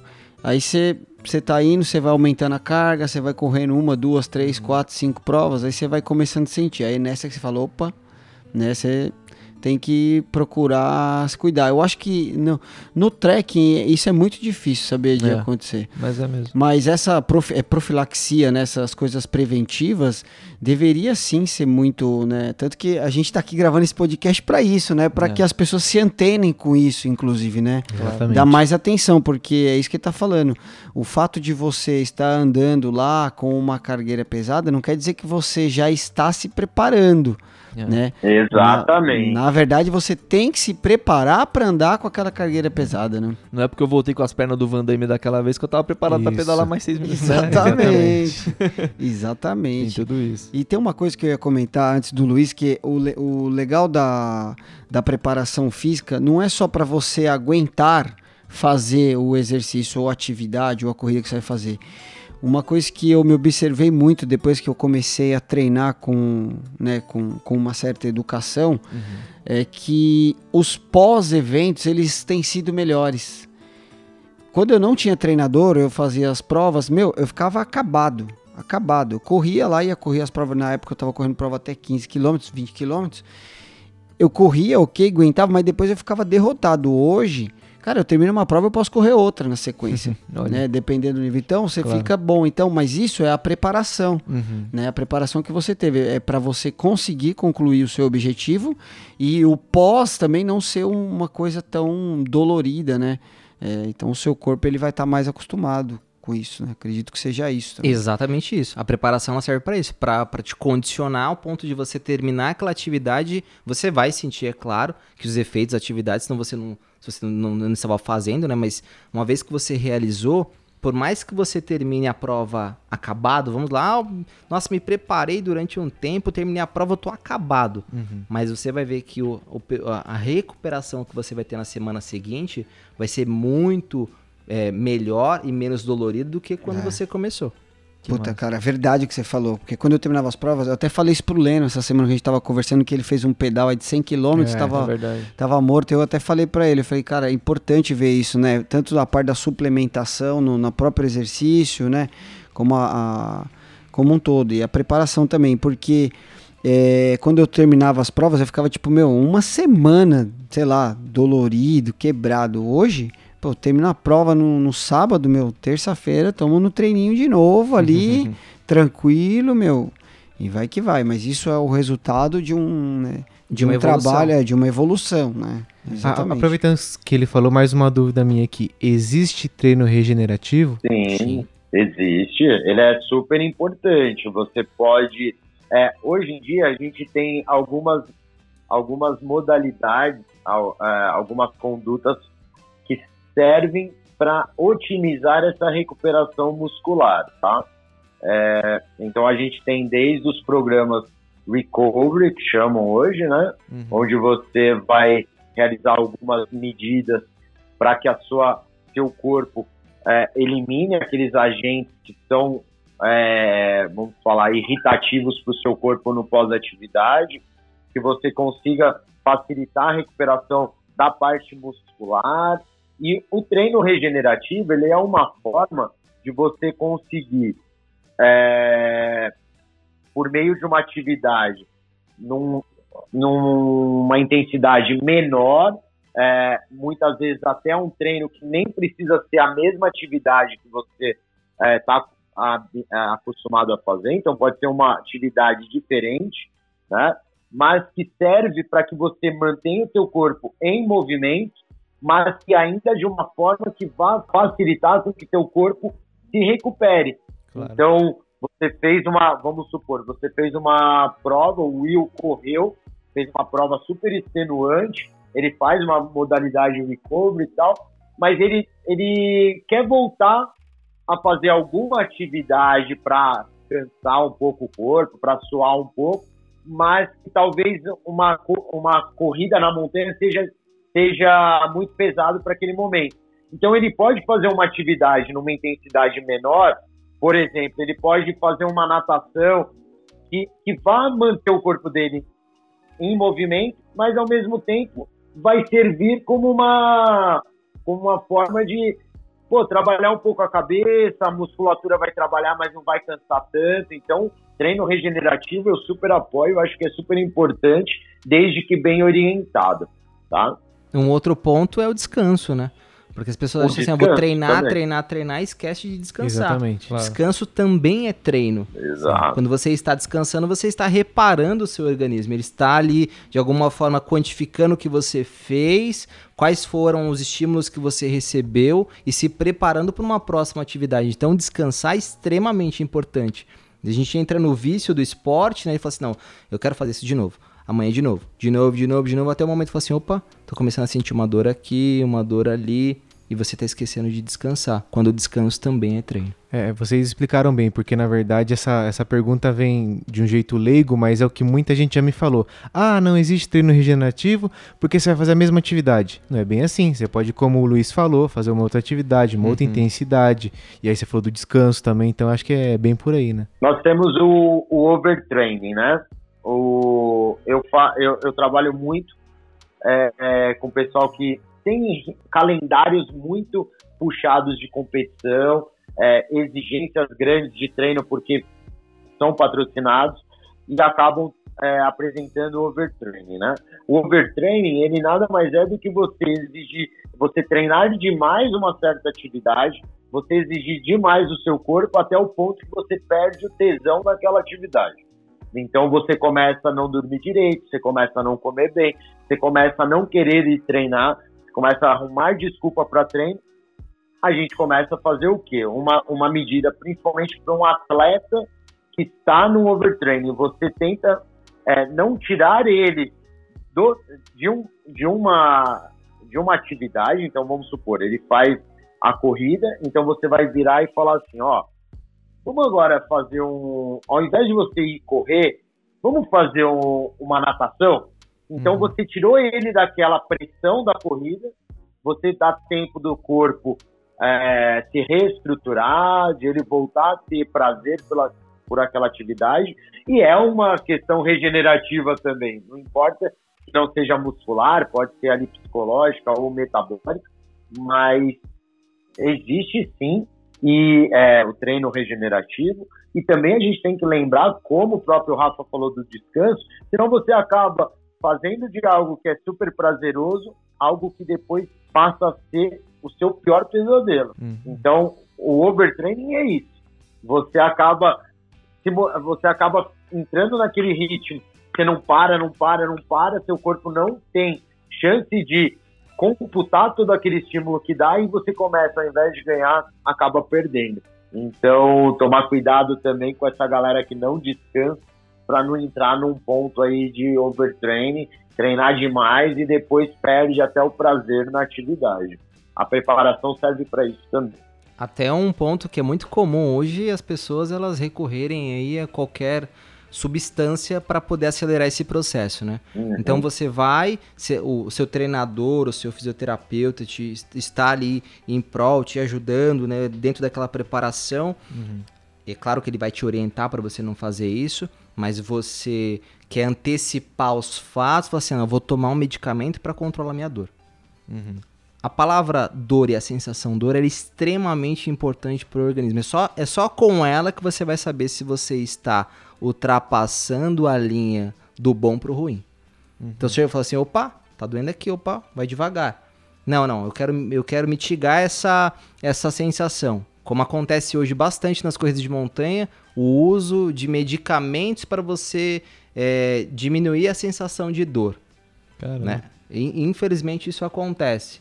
As pessoas elas tomam os medicamentos para poder, ah, vou eu tô tirando a dor, tô tirando aquele estímulo da dor e eu vou continuar fazendo aquela atividade. Que louco. E o risco de lesão tá subindo. É, tá E aumentando, o risco né? de É, lesão que você tá, forçando, subindo. e A forçando dor, ela tá lá, você só não tá sentindo, né? Acho que é Exatamente. isso, né? Eu, eu acho que o medicamento ele deve ser sim orientado pelo médico e, e no momento certo. Sim. Ah, não, fiz um treino no Parque do Ibirapuera, corri 10 km, tô dando um exemplo. Uhum. Ah, estou com muitas dores aqui. Vou tomar um, vou dar um exemplo, vou tomar um Dorflex. Uhum. Será que aquilo está sendo bom para você? Eu, eu- a- a- o suplemento é, o que está acontecendo. Ele tem que ser também bem dosado. Em que momento eu devo tomar isso? Não um medicamento porque o médico vai te receitar porque você está tendo alguma complicação. Mas em que momento eu devo tomar isso? por que eu estou tomando isso? Acho que, a, a- como eu falei, as perguntas elas movimentam o mundo, né? O porquê estou fazendo isso? Claro. Com qual finalidade estou fazendo isso? Só assim você vai conseguindo uma, uma resposta. Fala, Opa, eu acho que eu estou fazendo errado, não? E, e falando de suple- suplementação, assim, não sei se enquadra nesse quesito também do, do remédio em si, mas é, a suplementação eu acredito que seja também importante para esse tipo de atividade. Eu, eu queria entender o que, que é, né, o- é, como que ela se enquadra nesse, nesse sentido e, e até onde a suplementação anda com, em relação à alimentação em si. É, eu acho que, na- assim, não tem propriedade nenhuma pra falar, né? Mas as duas andam lado a lado, né? Claro. Suplementação e alimentação, elas estão caminhando de mão dadas, de mãos dadas ali. Falo por mim nas provas, tá? É crucial, é crucial você ter uma boa, uma boa alimentação Uhum. uma- e uma boa suplementação. No ano de 2019, eu, foi um ano que eu tive um, muito, um retorno muito bom sobre né, todo o trabalho que eu desenvolvi aí, até com o Luiz me ajudando a reativar aí as provas, porque eu estava machucado e tal. E eu estava tendo acompanhamento além do Luiz, aí também tinha o meu treinador o Vinícius e também eu tinha uma nutricionista. Uhum. E esse trabalho que ela fez comigo foi muito bacana, porque ela, além de me orientar no dia a dia, ela me orientava nos treinos e me orientava nas provas. Exemplo, ah, você vai tomar um isotônico a cada 35 minutos. Você vai dar um gole no isotônico, você vai comer uma barrinha a cada 40 minutos. Uhum. Ou você vai tomar, sei lá, um BCA, né, ou alguma coisa nesse sentido. Eu acho que é crucial, não tenho propriedade para falar. Eu não sei se o Luiz e o, o Rafa, né, conseguem complementar, mas é fundamental, né, para que você consiga desenvolver bem a atividade. É, o grande problema hoje, é, tanto na, na- na corrida que eu vejo, quanto no- nos esportes outdoor, é que assim, parece que a gente não sente fome, mas o nosso corpo sente. E o problema é que quando você sente fome, ou seja, é que o seu corpo ele já entrou num estado Meio crítico. né, meio crítico, né? O ideal, né, que é recomendado é que, que você não deixe chegar nesse estágio, né? Sempre esteja Mas- se, é, se alimentando bem, suplementando e Mas Beleza. você ainda faz uma coisa que eu ia citar aqui que eu não consigo. Você vai lá, é, janta um prato de macarrão, carboidrato antes da prova. No outro dia você sai pra correr em jejum e você corre 21 tranquilo em jejum. Lógico, tomando É. lá os gel, as coisas Uhum. que você come no meio. Eu, cara, se eu acordar e não comer nada, eu nem saio da cama. Eu nem levanto. É. Então, assim, vocês podem Eu complementar isso. time. É, vocês podem complementar isso, porque pra mim o dia começa no café da manhã. Se eu não tomar o café da manhã, não, não sai pra lugar nenhum, entendeu? E o Will corre em jejum. É. Ó, pra vocês verem que até alimentação é treino, né? Essa seara é completamente dos nutricionistas e como é importante a o profissional em si, pra ele te orientar o que comer, quando comer, em que momento, em que momento eu devo suplementar. O suplemento nada mais é do que um complemento alimentar. Exatamente. Então ele vai dosar por isso, se você não tem uma. Ah, eu tenho um trabalho que eu não consigo comer regularmente tal alimento. Ele vai te direcionar nesse sentido e talvez complementar caso seja necessário. É, né, só, só rapidinho, isso aí que você falou é verdade. No meu caso, por exemplo, é assim, no meu trabalho, puta correria, eu não conseguia me alimentar ali. eu- Ah, falou, ó, então tá, você não consegue se alimentar, vamos colocar um negócio fácil aqui que você consegue, né, usar como, como um apoio, que no caso era um whey, por exemplo. Tá, ah, três da tarde lá, putz, você não conseguiu comer, você não conseguiu levar fruta. Toma um whey, porque você não pode ir treinar sem, sem ter Um nada, né? Você, você, não- você tem que ter um pré-treino pro seu corpo, senão não adianta você estar treinando e não tá... Só vai perder, né? É, você só vai perder, né? Massa muscular. Tem isso também, bem. Eu, particularmente, numa prova, eu gosto de levar alimentação. Alimentação mesmo. Eu levo uma pizza na, na, na- na bagagem. Leva um purê de batata eu, com eu levo um hambúrguer na bagagem. Caraca, assim, muitos ah, vão tomar um gelzinho, vão tomar. E ó, cada um tem a o, seu, o seu prazer na hora da alimentação. Claro. Eu paro pra comer. Bom, eu, eu tenho uma atividade. Eu tenho atividade. eu tenho Eu atividade. vou, no eu vou fazer montanha. Eu vou fazer montanha. É, bom, Tá né? começando a ficar interessante, né, Tá, Luiz? de- tá decidido, tá decidido. Depois da pizza e do hambúrguer é. Muito bom. Cara, mas ó, só pra, só pra animar mais o Luiz, tem um amigo nosso do bonde, o Marcião. Eu Cara, dele. ele leva um Tupperware Mas é um Tupperware, tipo, com a metade de uma pizza, real. O cara come muito, velho. O Marcelo vai ouvir esse podcast depois ele vai falar, pô, ele vai dar risada. O cara é um leão, velho. Luiz, só pra você ter ideia, o Márcio, em uma prova, ele contou, co- ele contou pra mim e falou assim: Rafael, eu parei, tinha um, um barzinho no meio da prova, eu parei pra comer. pra comer arroz e feijão ali e a, e a alimentação dele pra poder realizar a prova. Que legal. Então, assim, é, eu tenho o prazer Ah, de me para. alimentar porque, pô, pô, peraí, eu vou comer. Eu- Eu não sou. Eu não sou profissional, nem sou da elite, eu estou ali curtindo aquele momento. E, e a alimentação ela é fundamental para eu conseguir realizar. Então, paro, vou me alimentar para depois continuar. Boa. E você, Luiz, tem alguma coisa aí pra complementar sobre essa parte da, da alimentação? Leva uma feijoada para fazer um treino de Gil. Um frango Meu, assado. meu Deus do céu. Não dá, só, só botar o kimono já ia cansar. Já. É, eu, eu acho que, que é importante a gente lembrar o seguinte: é, para quem se alimenta bem, para quem come direitinho, é, a- questão da suplementação ela é muito mais para você conseguir, a própria palavra já diz, suplementar aquilo que vai ficar ali defi- deficiente ali na seja por conta de uma atividade que você faz, que você vai consumindo nutriente, né? ou mesmo por uma falha ali na sua, no seu dia, né? Então, como o Will mesmo falou, às vezes não consigo almoçar, então, pô, vou tomar o whey que vai substituir aquela alimentação que eu deveria ali fazer e não consigo, porque uma coisa também que muitas vezes para o iniciante ele escuta, pô, o Will suplementa. Então, ele, ele come super bem, ele nem gasta tanto, mas ele vai botar um whey protein porque o Will, ele- Claro. o Will consome o whey. Então, a gente precisa lembrar que é, o trabalho do nutricionista é fundamental para isso, para ele conseguir alinhar o que você precisa, né? Então, pô, tá faltando, então vamos suplementar. Você come bem, não gasta mais do que o que você consome, você não vai precisar fazer uso de um whey. Uhum. Então, assim, ah, vou fazer uma caminhada na praia, vou tomar um whey protein porque caminhar. Não. Então, é, é, suplementar é importante, se alimentar é muito importante e procurar um auxílio também para você conseguir fugir daquilo que todo mundo faz para o que é importante você fazer. Né? Acho que isso é importante destacar. E, É legal falar sobre isso Tá. porque as pessoas elas são motivadas é, pelo outro, né? Nós somos seres influenciados e influenciáveis. Então, cuidado com o que você está influenciando o outro. De forma involuntária, você também influencia. Claro. Então, o, o- o- o experiente não, né? Porque ele já tem mais bagagem. Mas o, o- iniciante da atividade, ele vai buscar a receita mais simples. Qual é? A internet. É. Então, na internet, ele vai falar Exato. assim, ah, o que fazer e como fazer e quando fazer. Uhum. Aí lá, vai ter uma série de informações, ele vai conseguir filtrar o que é necessário, vai falar, ah, não, o Will, ele toma, ele toma chá todo dia de manhã pra correr os 10 Ah, quilômetros É a dele. cara dele. Caralho, eu, sou, eu tô aqui no podcast, né, como referência pra vocês me zoar, né? Então eu vou pegar esse gancho que o Will faz e eu vou fazer exatamente aquilo. Então ter muito cuidado na hora de fil- filtrar as informações. O Claro. porquê fazer, sabe? Não ser motivado pela massa. Ah, eu tô fazendo isso por qual motivo? Sabe, es- estudar. Se você não tem esse tempo, tem o profissional que vai te orientar, sabe? Buscar o profissional que vai te, te ajudar nesse sentido, para você também não se frustrar. Ah, eu fui, fui fazer uma atividade, me falaram, vou entrar na, na seara dos tênis, me falaram que minha pisada ela é pronada ou supinada X. Compra o tênis Y que vai sarar, você vai curar sua vida com isso. Aí você vai, compra, o tênis vai, Emanuel machuca o seu nesse É pé. a mesma coisa. é. Aconteceu isso com você? Emanuel não. caiu no golpe da palmilha.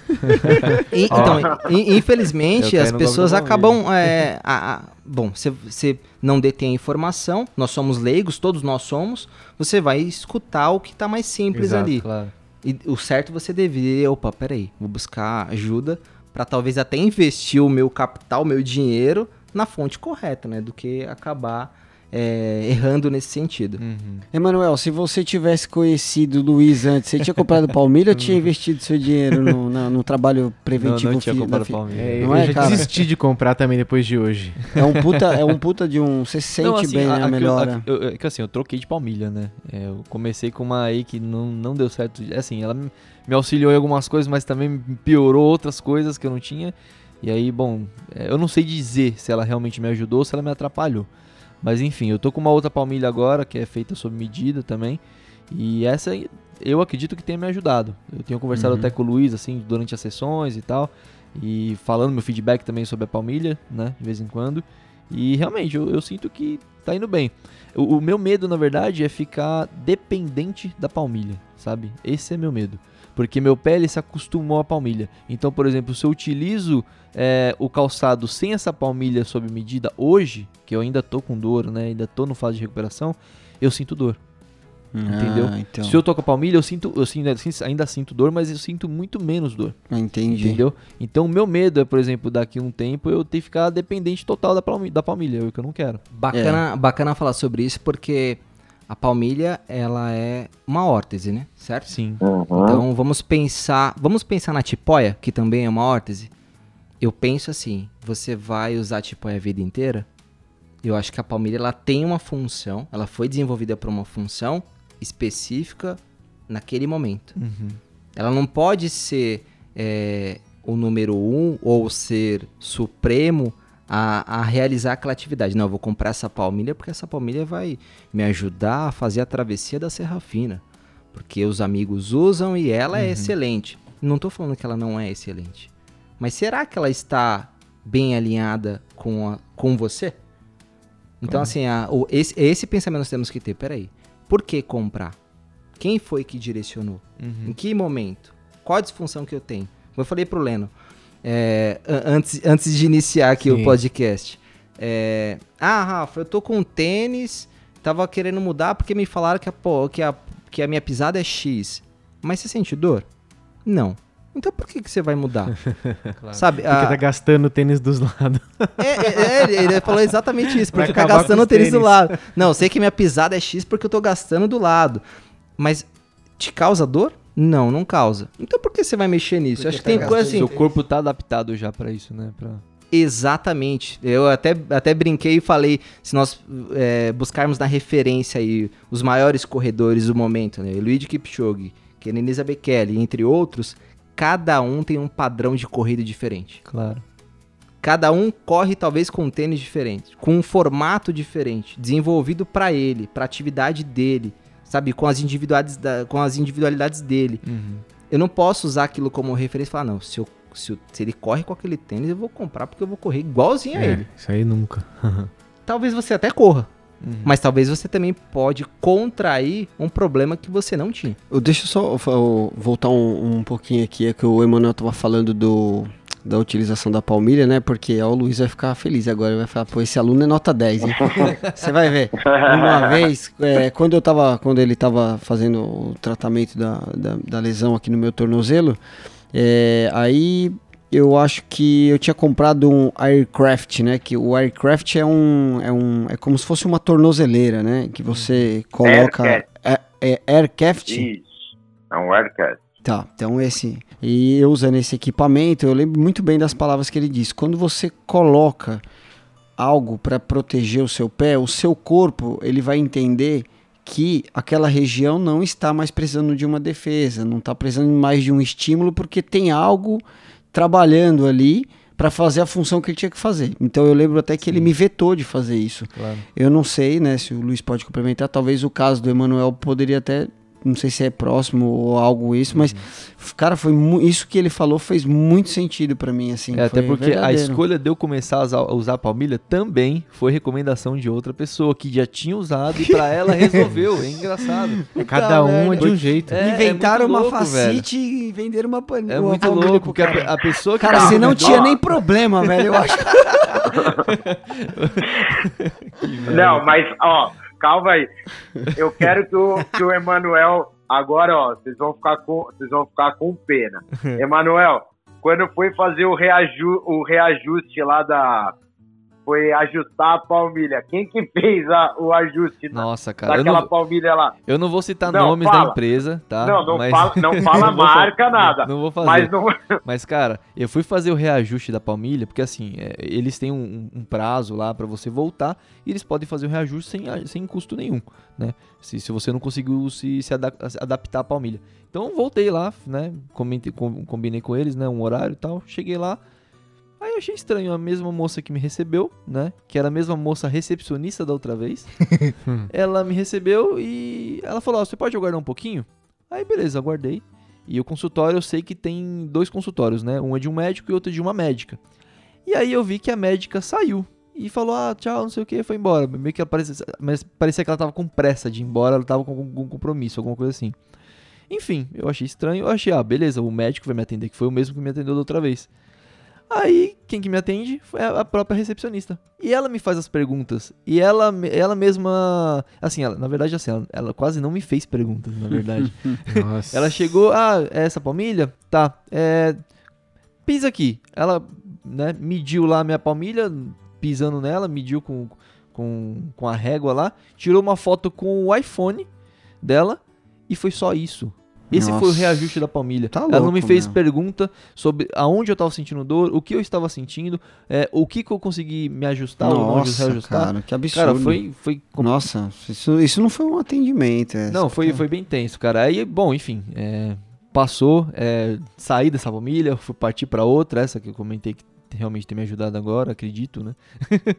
e realmente foi, foi bem complicado, assim, cara. Eu não recomendo pra ninguém. Se, se alguém quiser perguntar pra mim depois, Isso. pessoalmente até, mas Pergunta eu não pra vou, ele. não vou falar nomes aqui pra também não comprometer, né? Depois me fala pra eu não passar na porta. É. É. Vou, vou responder um pouquinho o que Sim. o Will falou, né? Em relação ao tudo.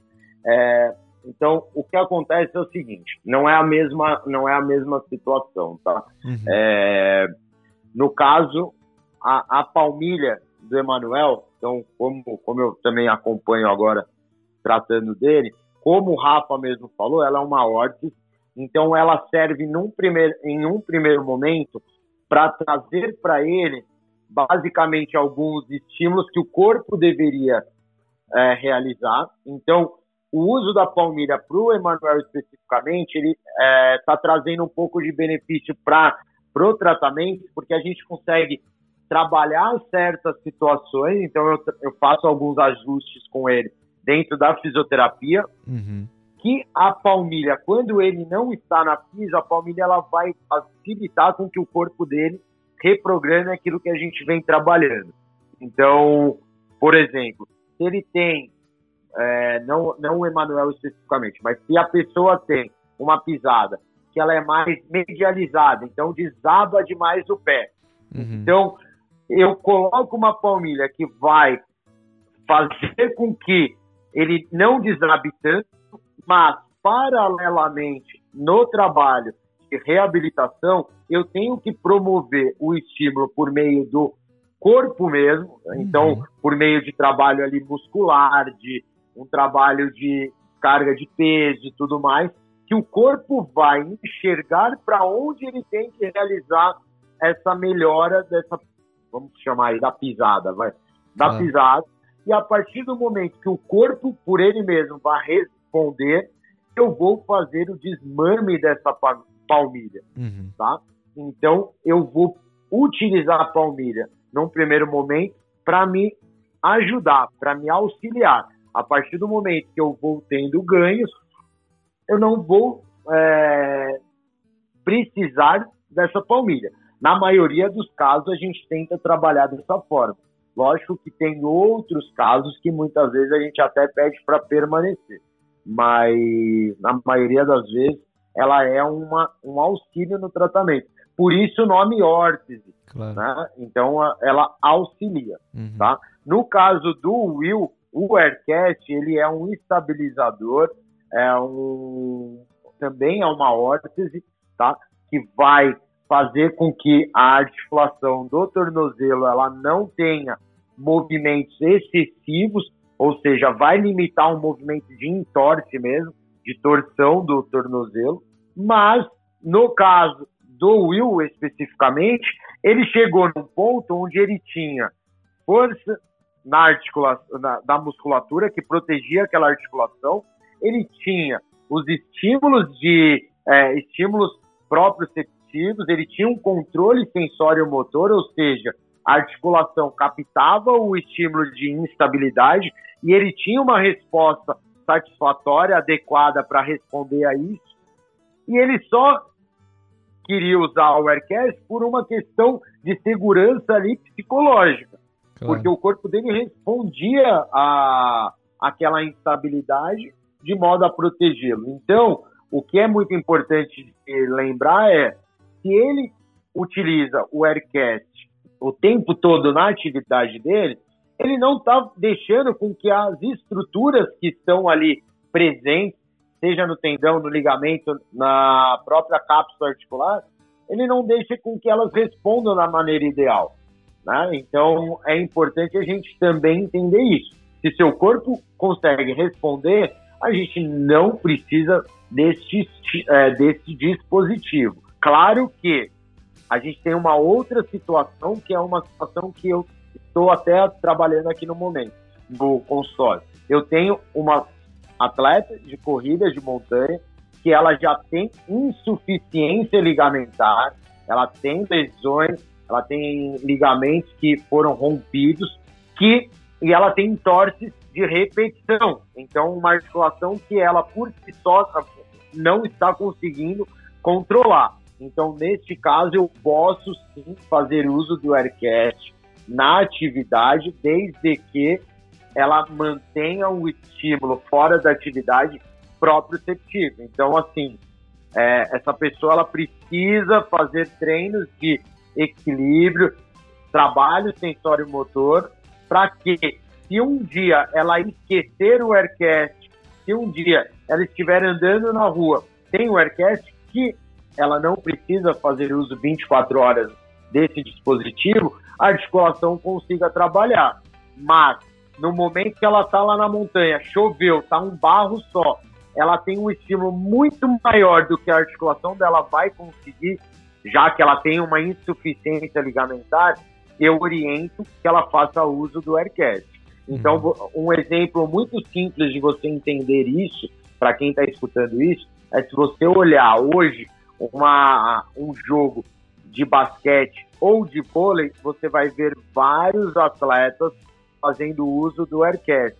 Já é uma situação onde o AirCast ele vem como algo até preventivo. Por quê? Um atleta de 2 metros de altura, 120 quilos, quando ele salta e ele aterrissa numa condição que não é a mais ideal, o corpo por si só talvez não vai controlar. Então a gente utiliza do AirCast como uma forma de dar um estímulo a mais de estabilização. Não sei se deu para entender isso. Puta tá? aula. Que aula. que aula. E o bacana falar é sobre a beleza do corpo humano, né? É, trazendo sem essa especificidade né, da, do, desse atleta em específico, é, pontuando o que o Will reforçou ali atrás. Né? Ah, uhum. Ah, eu não tenho nenhuma disfunção, nunca tive nenhuma lesão e eu vou comprar é, somente porque eu vi alguém pra usando. Para evitar. É. Você, o, o, corpo humano é muito sábio. E ele é inteligentíssimo. Eu, eu sou fascinado. Eu, eu, eu, eu olho para ele e falo assim: caramba, como tudo funciona de forma é, muito alinhada? Ele sempre vai trabalhar pelo menor esforço. A inteligência uhum. do corpo humano exatamente mora nisso. Por quê? Ele vai falar assim: se alguém já está realizando aquela atividade, por que eu vou me preocupar? Uhum. A nossa vida ela é baseada exatamente em economizar energia. Por isso que você vai para academia, você ganha talvez um volume muscular aí para a galera que gosta de, de ficar forte e tudo mais. Você ganha um volume muscular e quando você para durante três meses, aquele volume desaparece. Uhum. Aí você fala assim, nossa, mas que esporte ingrato, por quê? Isso, ingrato, ah. essa é a palavra. o corpo humano ele faz um cálculo muito simples e ele fala assim, mas peraí, se eu não preciso levantar uma barra com 50 quilos e eu vou levantar somente o controle da televisão, por que ter uma musculatura tão forte para realizar aquilo? Se essa musculatura ela consome muita energia. Como nós vamos sempre pensar em economia de energia, o corpo fala: peraí, já que eu não preciso dessa estrutura, eu vou reduzir ela para realizar aquela atividade que eu estou fazendo hoje. e eu vou economizar energia.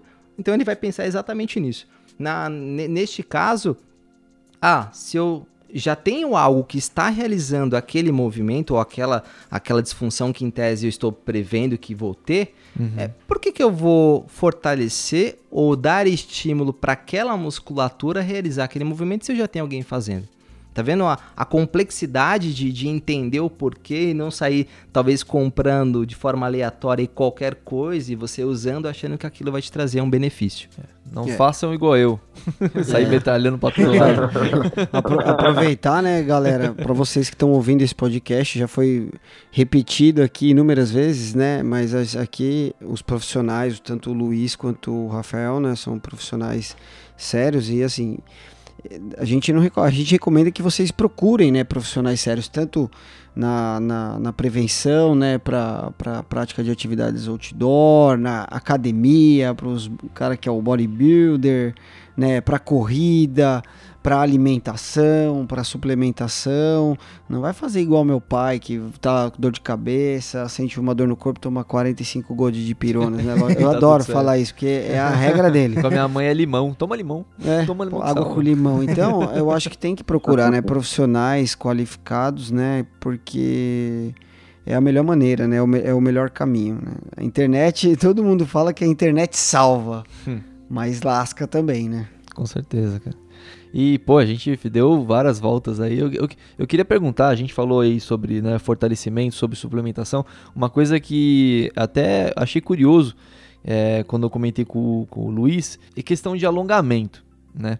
É, qual que é a diferença entre a importância né, do, do alongamento para o fortalecimento? Eu pergunto porque assim, cara, é, antes, né, um, uns 4, 5 anos atrás, até um, eu nadei por uns 4 anos, né? E eu nadava muito, cara. Todo final, de, todo, todo final do dia, assim, eu tava na, na piscina nadando. E, cara, a natação nada mais é, eu acredito eu, que uma musculação, né? Você tá malhando todos os músculos aí de alguma forma, certo? Nós, ele trabalha todos os músculos do corpo. E, cara, é, eu sempre fui aconselhado a. E eu sempre fazia isso, né? De me alongar antes da natação, às vezes nas pausas e após a natação, né? E aí, eu, eu, lembro que quando eu comecei a fazer academia, eu, eu nunca fui de academia, tá? Eu, tanto até como eu brinquei com, com, com o Luiz, é, quando ele falou, ah, você vai ter que começar a fazer academia, fazer fortalecimento e tal, eu falei, pô, eu nunca me imaginei na academia. Eu só fazia é, calistenia em casa, né? Tipo, é, flexão, barra e, e, e, abdominal e era só. Mas enfim, aí quando ele falou, vai pra academia e tal, eu fiz academia e tal. Aí na primeira semana eu falei, ah, beleza, o, o Luiz, eu tô, tô me alongando de manhã e, e tô indo pra academia. Ele, não, não faz isso, não alonga. E eu fiquei curioso, por que, que eu não posso alongar antes de eu, de eu fortalecer? Boa. Não, ó, então, então primeira coisa, assim, é, alongamento é uma das coisas que mais dá discussão é. na área. e como dá, é, é uma coisa que assim, é, a gente não, não tem muitos consensos uhum. tá, em relação a, ao alongamento para algumas perguntas que sempre se fazem, tá? Mas tem algumas coisas que a gente precisa entender, tá? Quando eu falo é, cuidado com a questão do alongar antes, a primeira coisa que a gente precisa entender é qual o objetivo que nós vamos utilizar esse alongamento. Claro. Porque a gente tem, uma, a gente tem um alongamento que ele serve para aquecimento, uhum. a gente tem um alongamento que ele vai promover e auxiliar no ganho de flexibilidade, e a gente tem o alongamento que ele é utilizado como aquela, aquele período da volta calma, do um alongamento mais para relaxamento. Então, se você não sabe com qual objetivo que você vai alongar, fica muito difícil você Sim. saber se eu alongo antes, depois, durante, né? Então, muito disso vai, vai, vai diferen é, a diferença basicamente nisso é a intensidade do estímulo. Uhum. Então, seja ele o quão forte você faz ou o quanto você sustenta ele, qual tempo.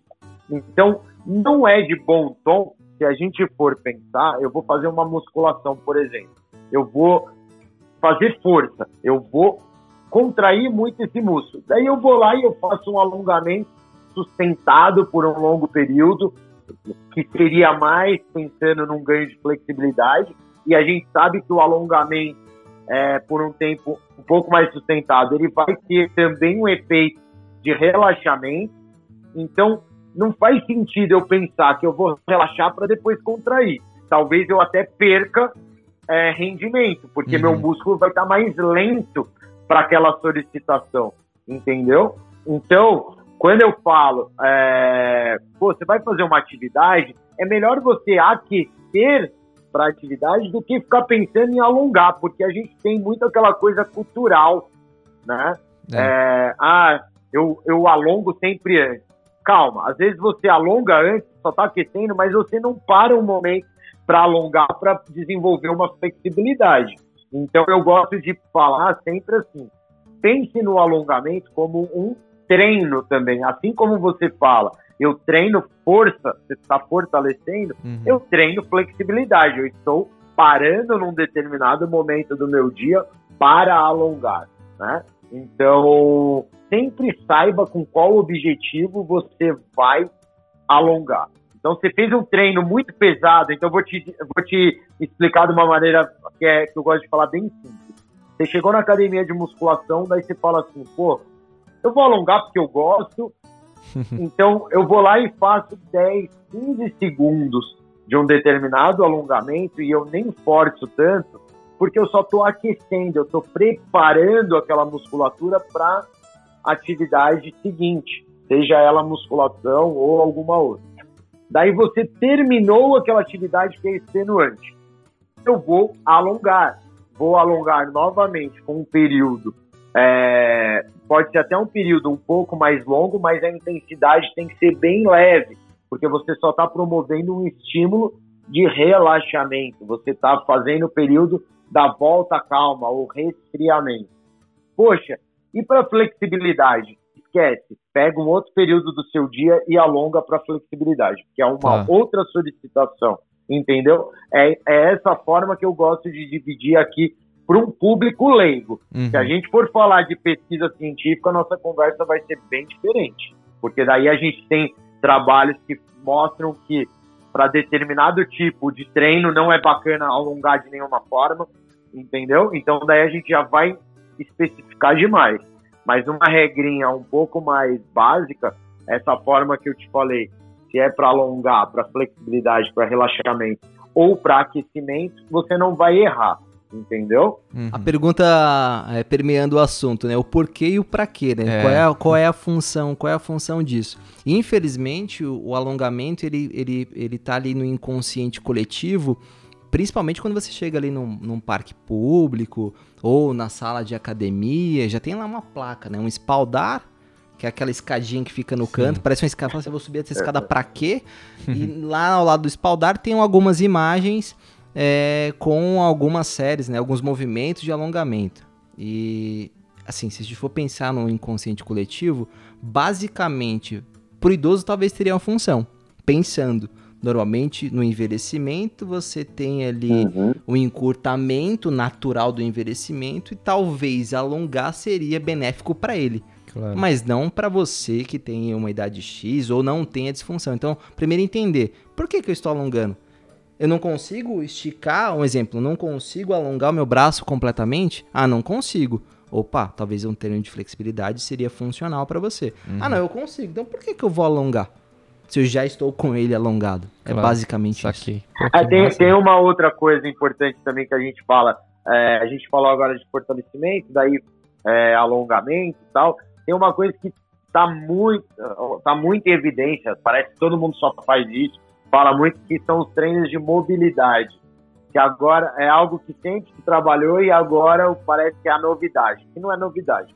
Mas assim, também falando nessa questão da flexibilidade, antigamente o pessoal falava, ah, tem que alongar. A gente já sabe que flexibilidade é uma junção ali do alongamento, né, com também o estímulo de mobilidade, os dois juntos promovendo um ganho de flexibilidade, tá?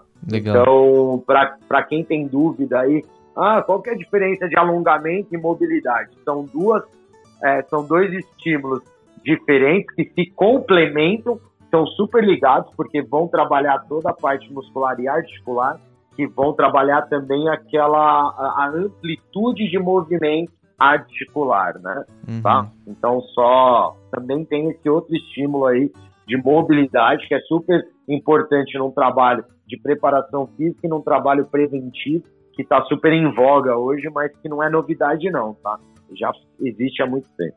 É que nem o podcast, né? O podcast virou moda um, um ano atrás aí quando a Globo começou a, a, a divulgar podcast, só que podcast já existe, há Existe há anos muito e anos, tempo, né? Muito, muito. Só que bombou quando, quando veio na, na, na TV aberta, né? Você Sim. vê como é, né? Sim. É que nem o Luiz tá falando aí, claro que um exemplo bem diferente do outro. Claro. Uma coisa que eu queria perguntar para vocês é com relação, assim, um dos grandes problemas falando de alta montanha é, é tem o problema da falta de oxigênio, né, no, Uhum. né, que eh, a gente depende mais do oxigênio à medida que você vai subindo, o nível de oxigênio vai, vai caindo.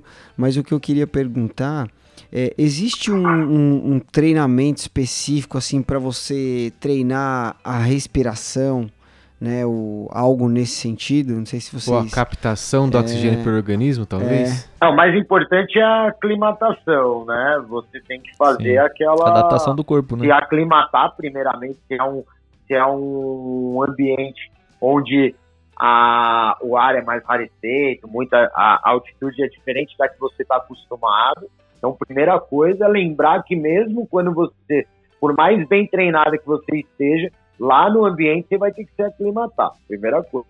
E você consegue, lógico, tentar trabalhar algumas, algumas é, promover algumas estratégias para tentar simular esse essa altitude que você vai, vai encontrar, vai enfrentar lá na- no dia da, da subida da montanha. Mas tem treinos específicos, sim. Eu É. acho que o mais importante é aclimatar, eu acho. Pegando esse gancho aqui, já dando um spoiler, é, a área que eu quero enveredar aí os meus esforços é, cognitivos e, e pesquisa é exatamente nessa. Existe é, um dispositivo, um simulador, como se fosse uma câmera hiperbárica, que você consegue, dentro daquela câmera, você consegue controlar os gases que você é, basicamente teria na altitude. Pô, eu consigo simular a É. altitude do Everest, por exemplo, Ainda não. Essa câmera ela consegue chegar até 5,100. a nível de oxigênio. Ah, A mas, nível pô, de 5 e oxigênio. 100 já é Pô. puta que demais, né? É um Bem, bom treino, né, cara? Exatamente. Pensa que nessa preparação você vai sempre gastar esforços com equipamento, com o treino, com a viagem, com o roteiro, com o Sherpa, com- e você esquece talvez de investir ou de pesquisar sobre isso. Isso é algo novo, ainda cabem muitas pesquisas em cima disso, mas tem uma, uma empresa alemã que já está eh, com esse dispositivo e você consegue basicamente controlar esses gases. Por que ela é importante? Porque eh, você introduzir o atleta naquela, naquela câmera vai, vai, vai facilitar a vida dele. Talvez você não consiga realizar o seu feito de subir até a montanha. Mas pensa você, você gastou todos os seus esforços, recursos financeiros para realizar aquela atividade e de repente você foi exposto a 4.800 metros de altitude, tem um mal da altitude e você tem que retornar. Será que se você talvez treinasse isso antes em um ambiente controlado, você poderia saber se você iria conseguir ou não? Cara, é- eu acho que, assim, não, não dá. É que são vários fatores, ainda mais quando você chega lá no, no- na montanha, por exemplo, né? São várias situações, inclusive condições climáticas, mas quando eu vou, por exemplo, eu moro em São Paulo. Uhum. Eu vou falar pra você que 70% dos meus treinos, eles são aqui. Certo, o São nível do Paulo. mar, basicamente, É. né? A 700 metros de É, altitude. tô aqui, né, 700, 800 metros de altitude e no asfalto. Mas eu tô me preparando para ir lá, né, no na para correr na montanha. O meu rendimento talvez eu possa vamos, vamos usar, um, exemplo de uma prova. Eu posso talvez não ganhar a prova, mas com certeza eu vou chegar bem, né? Vou ter uma porque eu me preparei. Assim, posso, não sei se tô falando uma bobagem, mas essa câmera hiperbárica que você está falando é um excelente preparatório. Sim. É um excelente preparatório. Né? É que nem você correr. Se você correu antes, se preparou para correr aquela prova, com certeza algum resultado vai ter. E, e um resultado positivo, inclusive. Não, e quantas pessoas, cara, por exemplo, pô, tenho, sei lá, 30 dias de férias, eu quero fazer uma alta montanha. pô, em 30 dias de férias, você vai ter tempo suficiente para chegar lá, é, comprar suas Aclimatar. coisas, é, alugar, conhecer o lugar, e- e- ir para aclimatar. né, aclimatar direito, né, de uma forma correta, fazer o cume e voltar nesses 30 dias de férias. Não. Às vezes você não tem isso tudo de tempo, entendeu? E às vezes, sei lá, um- um- um- isso seria uma situação muito boa, né, cara? Você tem a, a câmara aqui pra você conseguir se aclimatar, né? Fazer um treino de aclimatação aqui antes de viajar. Pô, isso é um puta adianto. Mas, né? mas eu acho que, complementando a pergunta que o Will fez lá no começo, que, de- que existe um tipo de treino que você, um cardio talvez, que você ajude o seu corpo a, a Captar mais captar oxigênio. mais oxigênio sim. nas células, Pra você chegar com uma capacidade maior e aí fazer o, a aclimatação, que é muito importante, como o Luiz falou. Claro. O- existe até o uso até de medicamento. Né? O médico vai, o médico que trabalha com, com essa área, ele vai indicar para você ou uma, uma medicação específica para você ter vasodilatação, você conseguir captar mais oxigênio e você mi- mitigar ou minimizar talvez Isso. os efeitos do mal da altitude. Mas vamos pensar, né? est- est- Estamos pensando sobre isso. É, você vai terminar, o- você exposto àquela atividade, você vai saber qual reação seu organismo Isso, vai e sentir cada um é de um jeito. certo? O, o- a gente já sabe hoje, né? Hoje na, na, na altitude você ou você chega na hora para dar atividade e realiza como jogador de futebol, não tem mais isso, não vou ficar 10 dias lá lá no Peru para conseguir jogar, ou chego e realizo aquela atividade e vou embora. E eu não vou ter o mal da altitude, ou chego muito tempo antes para poder aclimatar. É claro que a aclimatação ela é, ela é fundamental também. Porque você vai, não vai estar exposto 24 horas na, na, naquela altitude, você tá, vai vivenciando o local, assim, tem outros prazeres que estão envolvidos dentro daquela atividade, que não é somente, propriamente, o oxigênio que está influenciando ali. Tudo está tá influenciando o seu meio. Mas o mal da altitude ele é extremamente real e mortal, né? Então, Sim, a, é, essa, essa. Eu tô, tô dando esse spoiler porque estou seguindo exatamente nesta área. E, e se Deus quiser, teremos, Que teremos legal. sucesso, né? Para poder bom. ajudar os Com amigos certeza. aí a realizar mais, tais mais feitos. aulas, né? Ah, que massa, cara. Pô, a gente deu, né? Foram, foram. Foi uma aula isso aqui, esse Uma podcast. aula né, cara? totalmente. Você é louco, hein? Você é louco. Aqui só, Tá só, só, só os feras aqui no assunto. Nossa senhora. Luiz e Rafa aí, meu. Ô, antes da gente finalizar, eu, que- eu queria saber de vocês. Se vocês já tiveram alguma lesão, acho, acho que até fazer melhor a pergunta. Se vocês já tiveram alguma lesão, alguma situação que vocês falaram, putz, por conta de uma coisa tão idiota, sabe? pô, você tem tempo pra ouvir? Eu já tive várias e várias, e Caramba. todas elas se enquadram nessa situação do putz, como eu deixei chegar nisso. E o pior disso, a mais, o, o mais vergonhoso é que quase todas eu já era fisioterapeuta.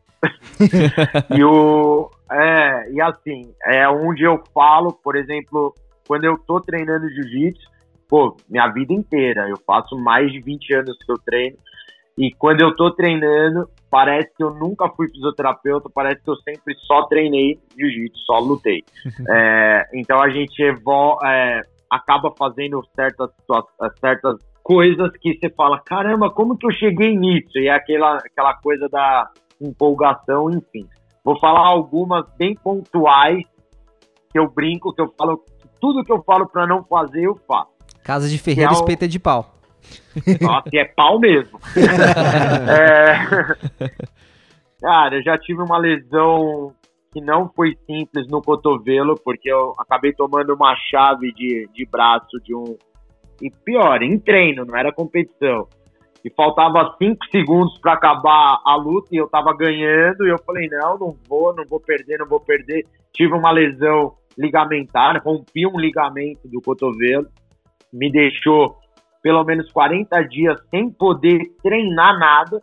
Eu mal flexionava o cotovelo. Cara, Fui fazer um mochilão na Patagônia e eu fiz exatamente o que o Rafa falou que não era pra fazer. Cara, eu mascarei a dor. Eu fui fazer uma trilha que era acho que 12 horas. ah, você tá na Patagônia, você não consegue, né, velho? A Patagônia é Cara, chama. eu, eu falei, eu vou.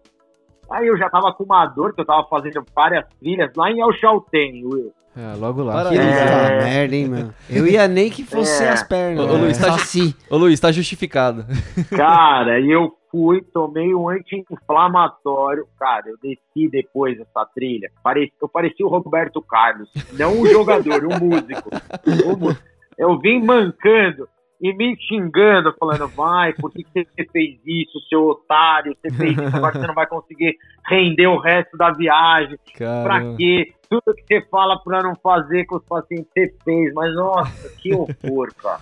É fácil que eu digo, mas Então, não é fácil que eu assim, faço, né? Inúmeras situações. Então, não façam isso. Boa. Então, tem a, a, a gente é humano, mesmo físico, sabendo tudo, às vezes acaba falhando nessas coisas. E eu tenho inúmeras, inúmeras, inúmeras, inúmeras. A última, a última, que é bem que eu falo, quando eu falo pro Emanuel, eu sei o que você tá falando e eu sei que não é faceite, foi quando na minha lua de mel eu fiz uma caminhada na praia de duas horas e tive uma inflamação, cara. Tive uma faceite que eu fiquei, acho que uns quatro meses depois, lembrando da minha lua de mel e não era num, num ponto bom, era uma besteira que eu tinha feito. Então, assim, é complicado. Eu tenho várias. Vai aí, Rafa, você. Na corrida, eu- bom, como todo iniciante, você quer pular etapas. E isso que eu falo, não pulem etapas, gente. Pensem, pensem em fazer aquela atividade pro resto da vida. Então vão devagar, comecem devagar e vão evoluindo gradativamente. Então eu queria aumentar a distância da corrida e é aquilo, né? Ah, quem corre 10, corre 21. E ah, na cabeça da- dos outros, quem corre 21, corre 42. E parece que a, a conta é assim: é você pegar a distância, somar e começar a correr. Uhum. Sendo que é uma distância muito grande, né? Parece, parece pequena nos números, mas ela é bastante grande. É, aumentando o volume de treino é, de forma desregulada e sem um acompanhamento é, de um profissional, eu comecei a sentir dores no pé. Não chegou a ser uma facete plantar, mas eu fiquei é, parado é, alguns dias, impossibilitado mesmo de correr. E, e aquilo me deixou extremamente frustrado. Não cheguei a ter a lesão propriamente, mas pensando, aumentei demais o volume. Na época não tinha o conhecimento que tenho hoje. Se tivesse, não teria feito. Por isso que a evolução ela tem que ser gradativa. Você tem que ir dando estímulo, recupera, aumenta o estímulo devagar, recupera. O profissional vai dosar isso para você e ele vai é, quantificar quanto você deve, o que você consegue realizar. E, e foi basicamente isso. Mas depois que busquei esse conhecimento, sempre fui bastante regrado. Tento buscar. É claro que a gente tem os nossos excessos, mas você sabe até onde o seu excesso pode ir, né? Você, você sabe até que roubada você pode, você pode enfrentar. Hoje você, eu tenho esse senso crítico, né? E consigo dosar e imaginar que se eu ultrapassar aquela linha, ela vai ser de alguma forma lesiva para mim. Pô, que louco. Olha só como é que a facete plantar tá presente nas nossas vidas, né? É um Você mal só? coletivo, né? Você vê que é um mal coletivo. Mal coletivo, cara. Que animal. Que bate-papo bacana, hein, galera? O Rafael aí com o Luiz, dois feras. É, já queria aproveitar aqui para agradecer aí vocês, né, já de, de antemão adiantar aqui, né, por ter aceitado esse convite. Eu tenho certeza que quem ouvir esse podcast aqui vai, vai ficar muito aguçado, vai, né, vai querer com certeza se preparar mais, porque essa é a ideia, né? É fazer as pessoas se sentirem é, como é que fala? Cutucar, né? Cutucar, Claro. falar, "Ó, galera, não é só caminhar, não é, É. só não é só colocar, comprar a sua cargueira cara, colocar nas costas e sair andando. Vamos se preparar, vamos, né, vamos fazer os, os prés, né? Né? Will, você tocou num ponto importante. É, por que gastar tanto num equipamento, sendo que você não é capaz de carregar aquele equipamento? Então a gente pensar talvez nos valores que estão é, embutidos naquele processo e pensar, será que não vale a pena eu, eu primeiro me preparar com, com profissionais específicos? Talvez nem todos tenham esse recurso financeiro. Tá falando aqui com, com muitas pessoas, né? Talvez um tem mais, outro tem menos. Então, se pensar, peraí, vou buscar um profissional ou quero buscar alguém que vai me ajudar naquele processo, um profissional realmente habilitado, do que talvez investir naquele equipamento. e você começar ali de forma, de forma gradativa. É, e infelizmente, como eu falei, né, as pessoas elas acabam pulando etapas porque é aquilo. Se eu não sentir nenhum incômodo, se eu não sentir nenhuma dor, e se aquilo não foi talvez prejudicial à minha saúde, eu não vou buscar. Infelizmente, essa cultura, é, principalmente do brasileiro, a gente precisa mudar. E isso serve para nós, tá? Não só nós que estamos na área da saúde, mas todo e qualquer praticante. Se você hoje está fazendo errado, comece a refletir. E se você hoje já tem essa informação que, que você precisa buscar essa, esse profissional, então para e vai comunicar ao seu colega, falar, amigo, por que você não investe talvez a- a- o seu tempo, o seu recurso financeiro, ou principalmente o seu tempo, num profissional que possa te ajudar antes de você talvez fazer isso? Uhum. Sabe? Isso é, isso é muito importante. Com É- é- certeza. como a responsabilidade é, ambiental é, é nossa também de educar quem está iniciando na montanha, também é nossa responsabilidade hoje com o conhecimento para com quem nós conhecemos. Olha, É. gente, vai investir nisso aqui primeiro antes de você fazer tudo aquilo. É, Essa é a grande ideia, né, inclusive, desse, de- da gravação desse podcast, né? Tentar passar um pouco dessa mensagem, né? Da importância dessa preparação, né, para para a realização dessa, das práticas outdoor. Não, mas o Emanuel, ele não tá nem aí pra isso. Ele quer um saco de dormir de 600 gramas. ele vai gastar nisso, entendeu? Da Não. Sítio Summit, que se estiver nos ouvindo aí, Tô, tô, tô esperando só entrar em patrocínio. contato, entendeu? Spark 3, mas o Emanuel quer isso aí. Esquece o pé, mas o saco de dormir tá garantido, né? Tem que economizar no peso, né, Né? velho? Se é o peso o problema. Exatamente. Emagrece, pô. Fala igual É. o Nando, emagrece. Filosofia do Nando. Emagrece. Muito bom. Gente, pô, o papo tá muito bom. Eu queria muito agradecer vocês aí por terem aceitado esse convite, né? Pô, eu ia pedir dicas pra vocês, mas, cara, acho que esse podcast É, inteiro foi já é riquíssimo. É, foi um, Riquíssimo. um manual, cara, de, É. de instruções de como iniciar no, né, em qualquer prática é, outdoor aí. Enfim, é, cara, eu queria apro- aproveitar, antes de mais nada, é, pô, fazer um convite para quem tá ouvindo também. É, se você tá sofrendo de alguma é, de facite ou de algum outro problema, alguma lesão, é, ou Se- ou se você comprou palmilha errada, se sua namorada falou que você tava com fascite. Exatamente. Exato. Eu queria, eu, eu queria na verdade, é, assim, eu tô fazendo, é, a- até mesmo por incentivo do Rafa que tá aqui, né? Eu tô fazendo agora um- uns vlogs, né, no meu canal, é, contando um pouco do processo dessa minha recuperação, né? é, que eu tô fazendo com o Luiz, com o Rafa e enfim, é, mos- mostrando um pouquinho de cada coisa do meu dia a dia e, e da minha recuperação em si. Então tá ficando bem legal, tá lá no canal Longe da Rotina, né? Quem quiser acompanhar também. E eu queria aproveitar para vocês, cara, é, Rafa, Luiz, é, deixa aí seus contatos para quem quiser procurar vocês, quem quiser tirar alguma dúvida. Ó, primeiro eu queria agradecer é, o convite, tá? Pra poder abordar um assunto que é tão legal aí, com uma galera que, pô, fora de série, fez duas horas parecer nenhuma, né? Na verdade, passou muito rápido. Pois é. E, pô, sempre é bacana poder falar do que a gente gosta para quem é interessado e para para informar e educar o maior número de pessoas possíveis, tá? Então, obrigado mais uma vez e me comprometo aqui a fazer alguma alguma provinha, algum treino de montanha para poder ser picado aí pelo bichinho da montanha que vocês todos são. O cara falou É. isso no podcast, pra que vai um podcast que tem mais de não sei quantos mil ouvintes. Pro- Esse pro- promessa tá é dívida. comprometido Claro, mas mesmo, hein? Mas essa é a ideia. Essa é a Depois ideia. do hambúrguer e da pizza, motivação não falta. É, é, então, assim, para mim, meus, quem quiser saber um pouquinho mais do meu trabalho, é, ou a hashtag Dr. Minekeli, é, M-I-N-E-C-H-E-L-L-I, e o meu Instagram, que é fisio.luizminekeli, daí vocês vão, vão achar lá as informações do consultório, onde estou localizado, número de contato e a- o dia a dia aqui do, do consultório do meu trabalho, tá? Então acho que basicamente é isso, meu Instagram e pro consultório só entrar no Instagram que tem os, tem os contatos lá, tá bom? Boa. Bom, eu quero agradecer imensamente a esses amigos pelo convite. Como eu falei no começo, sou fã. Vocês caminham comigo quase que todos os dias. Eu vou pro trabalho, vou fazer a- as minhas atividades, estou com vocês ali no ouvido, escutando é, cada história que nos motiva. Eu fiz agora recentemente uma cicloviagem motivada por vocês. Puta que E, bacana. e eu tenho certeza que isso acontece com muitas outras pessoas que talvez não, não dê esse relato para vocês. Então continue, vocês estão na direção certa.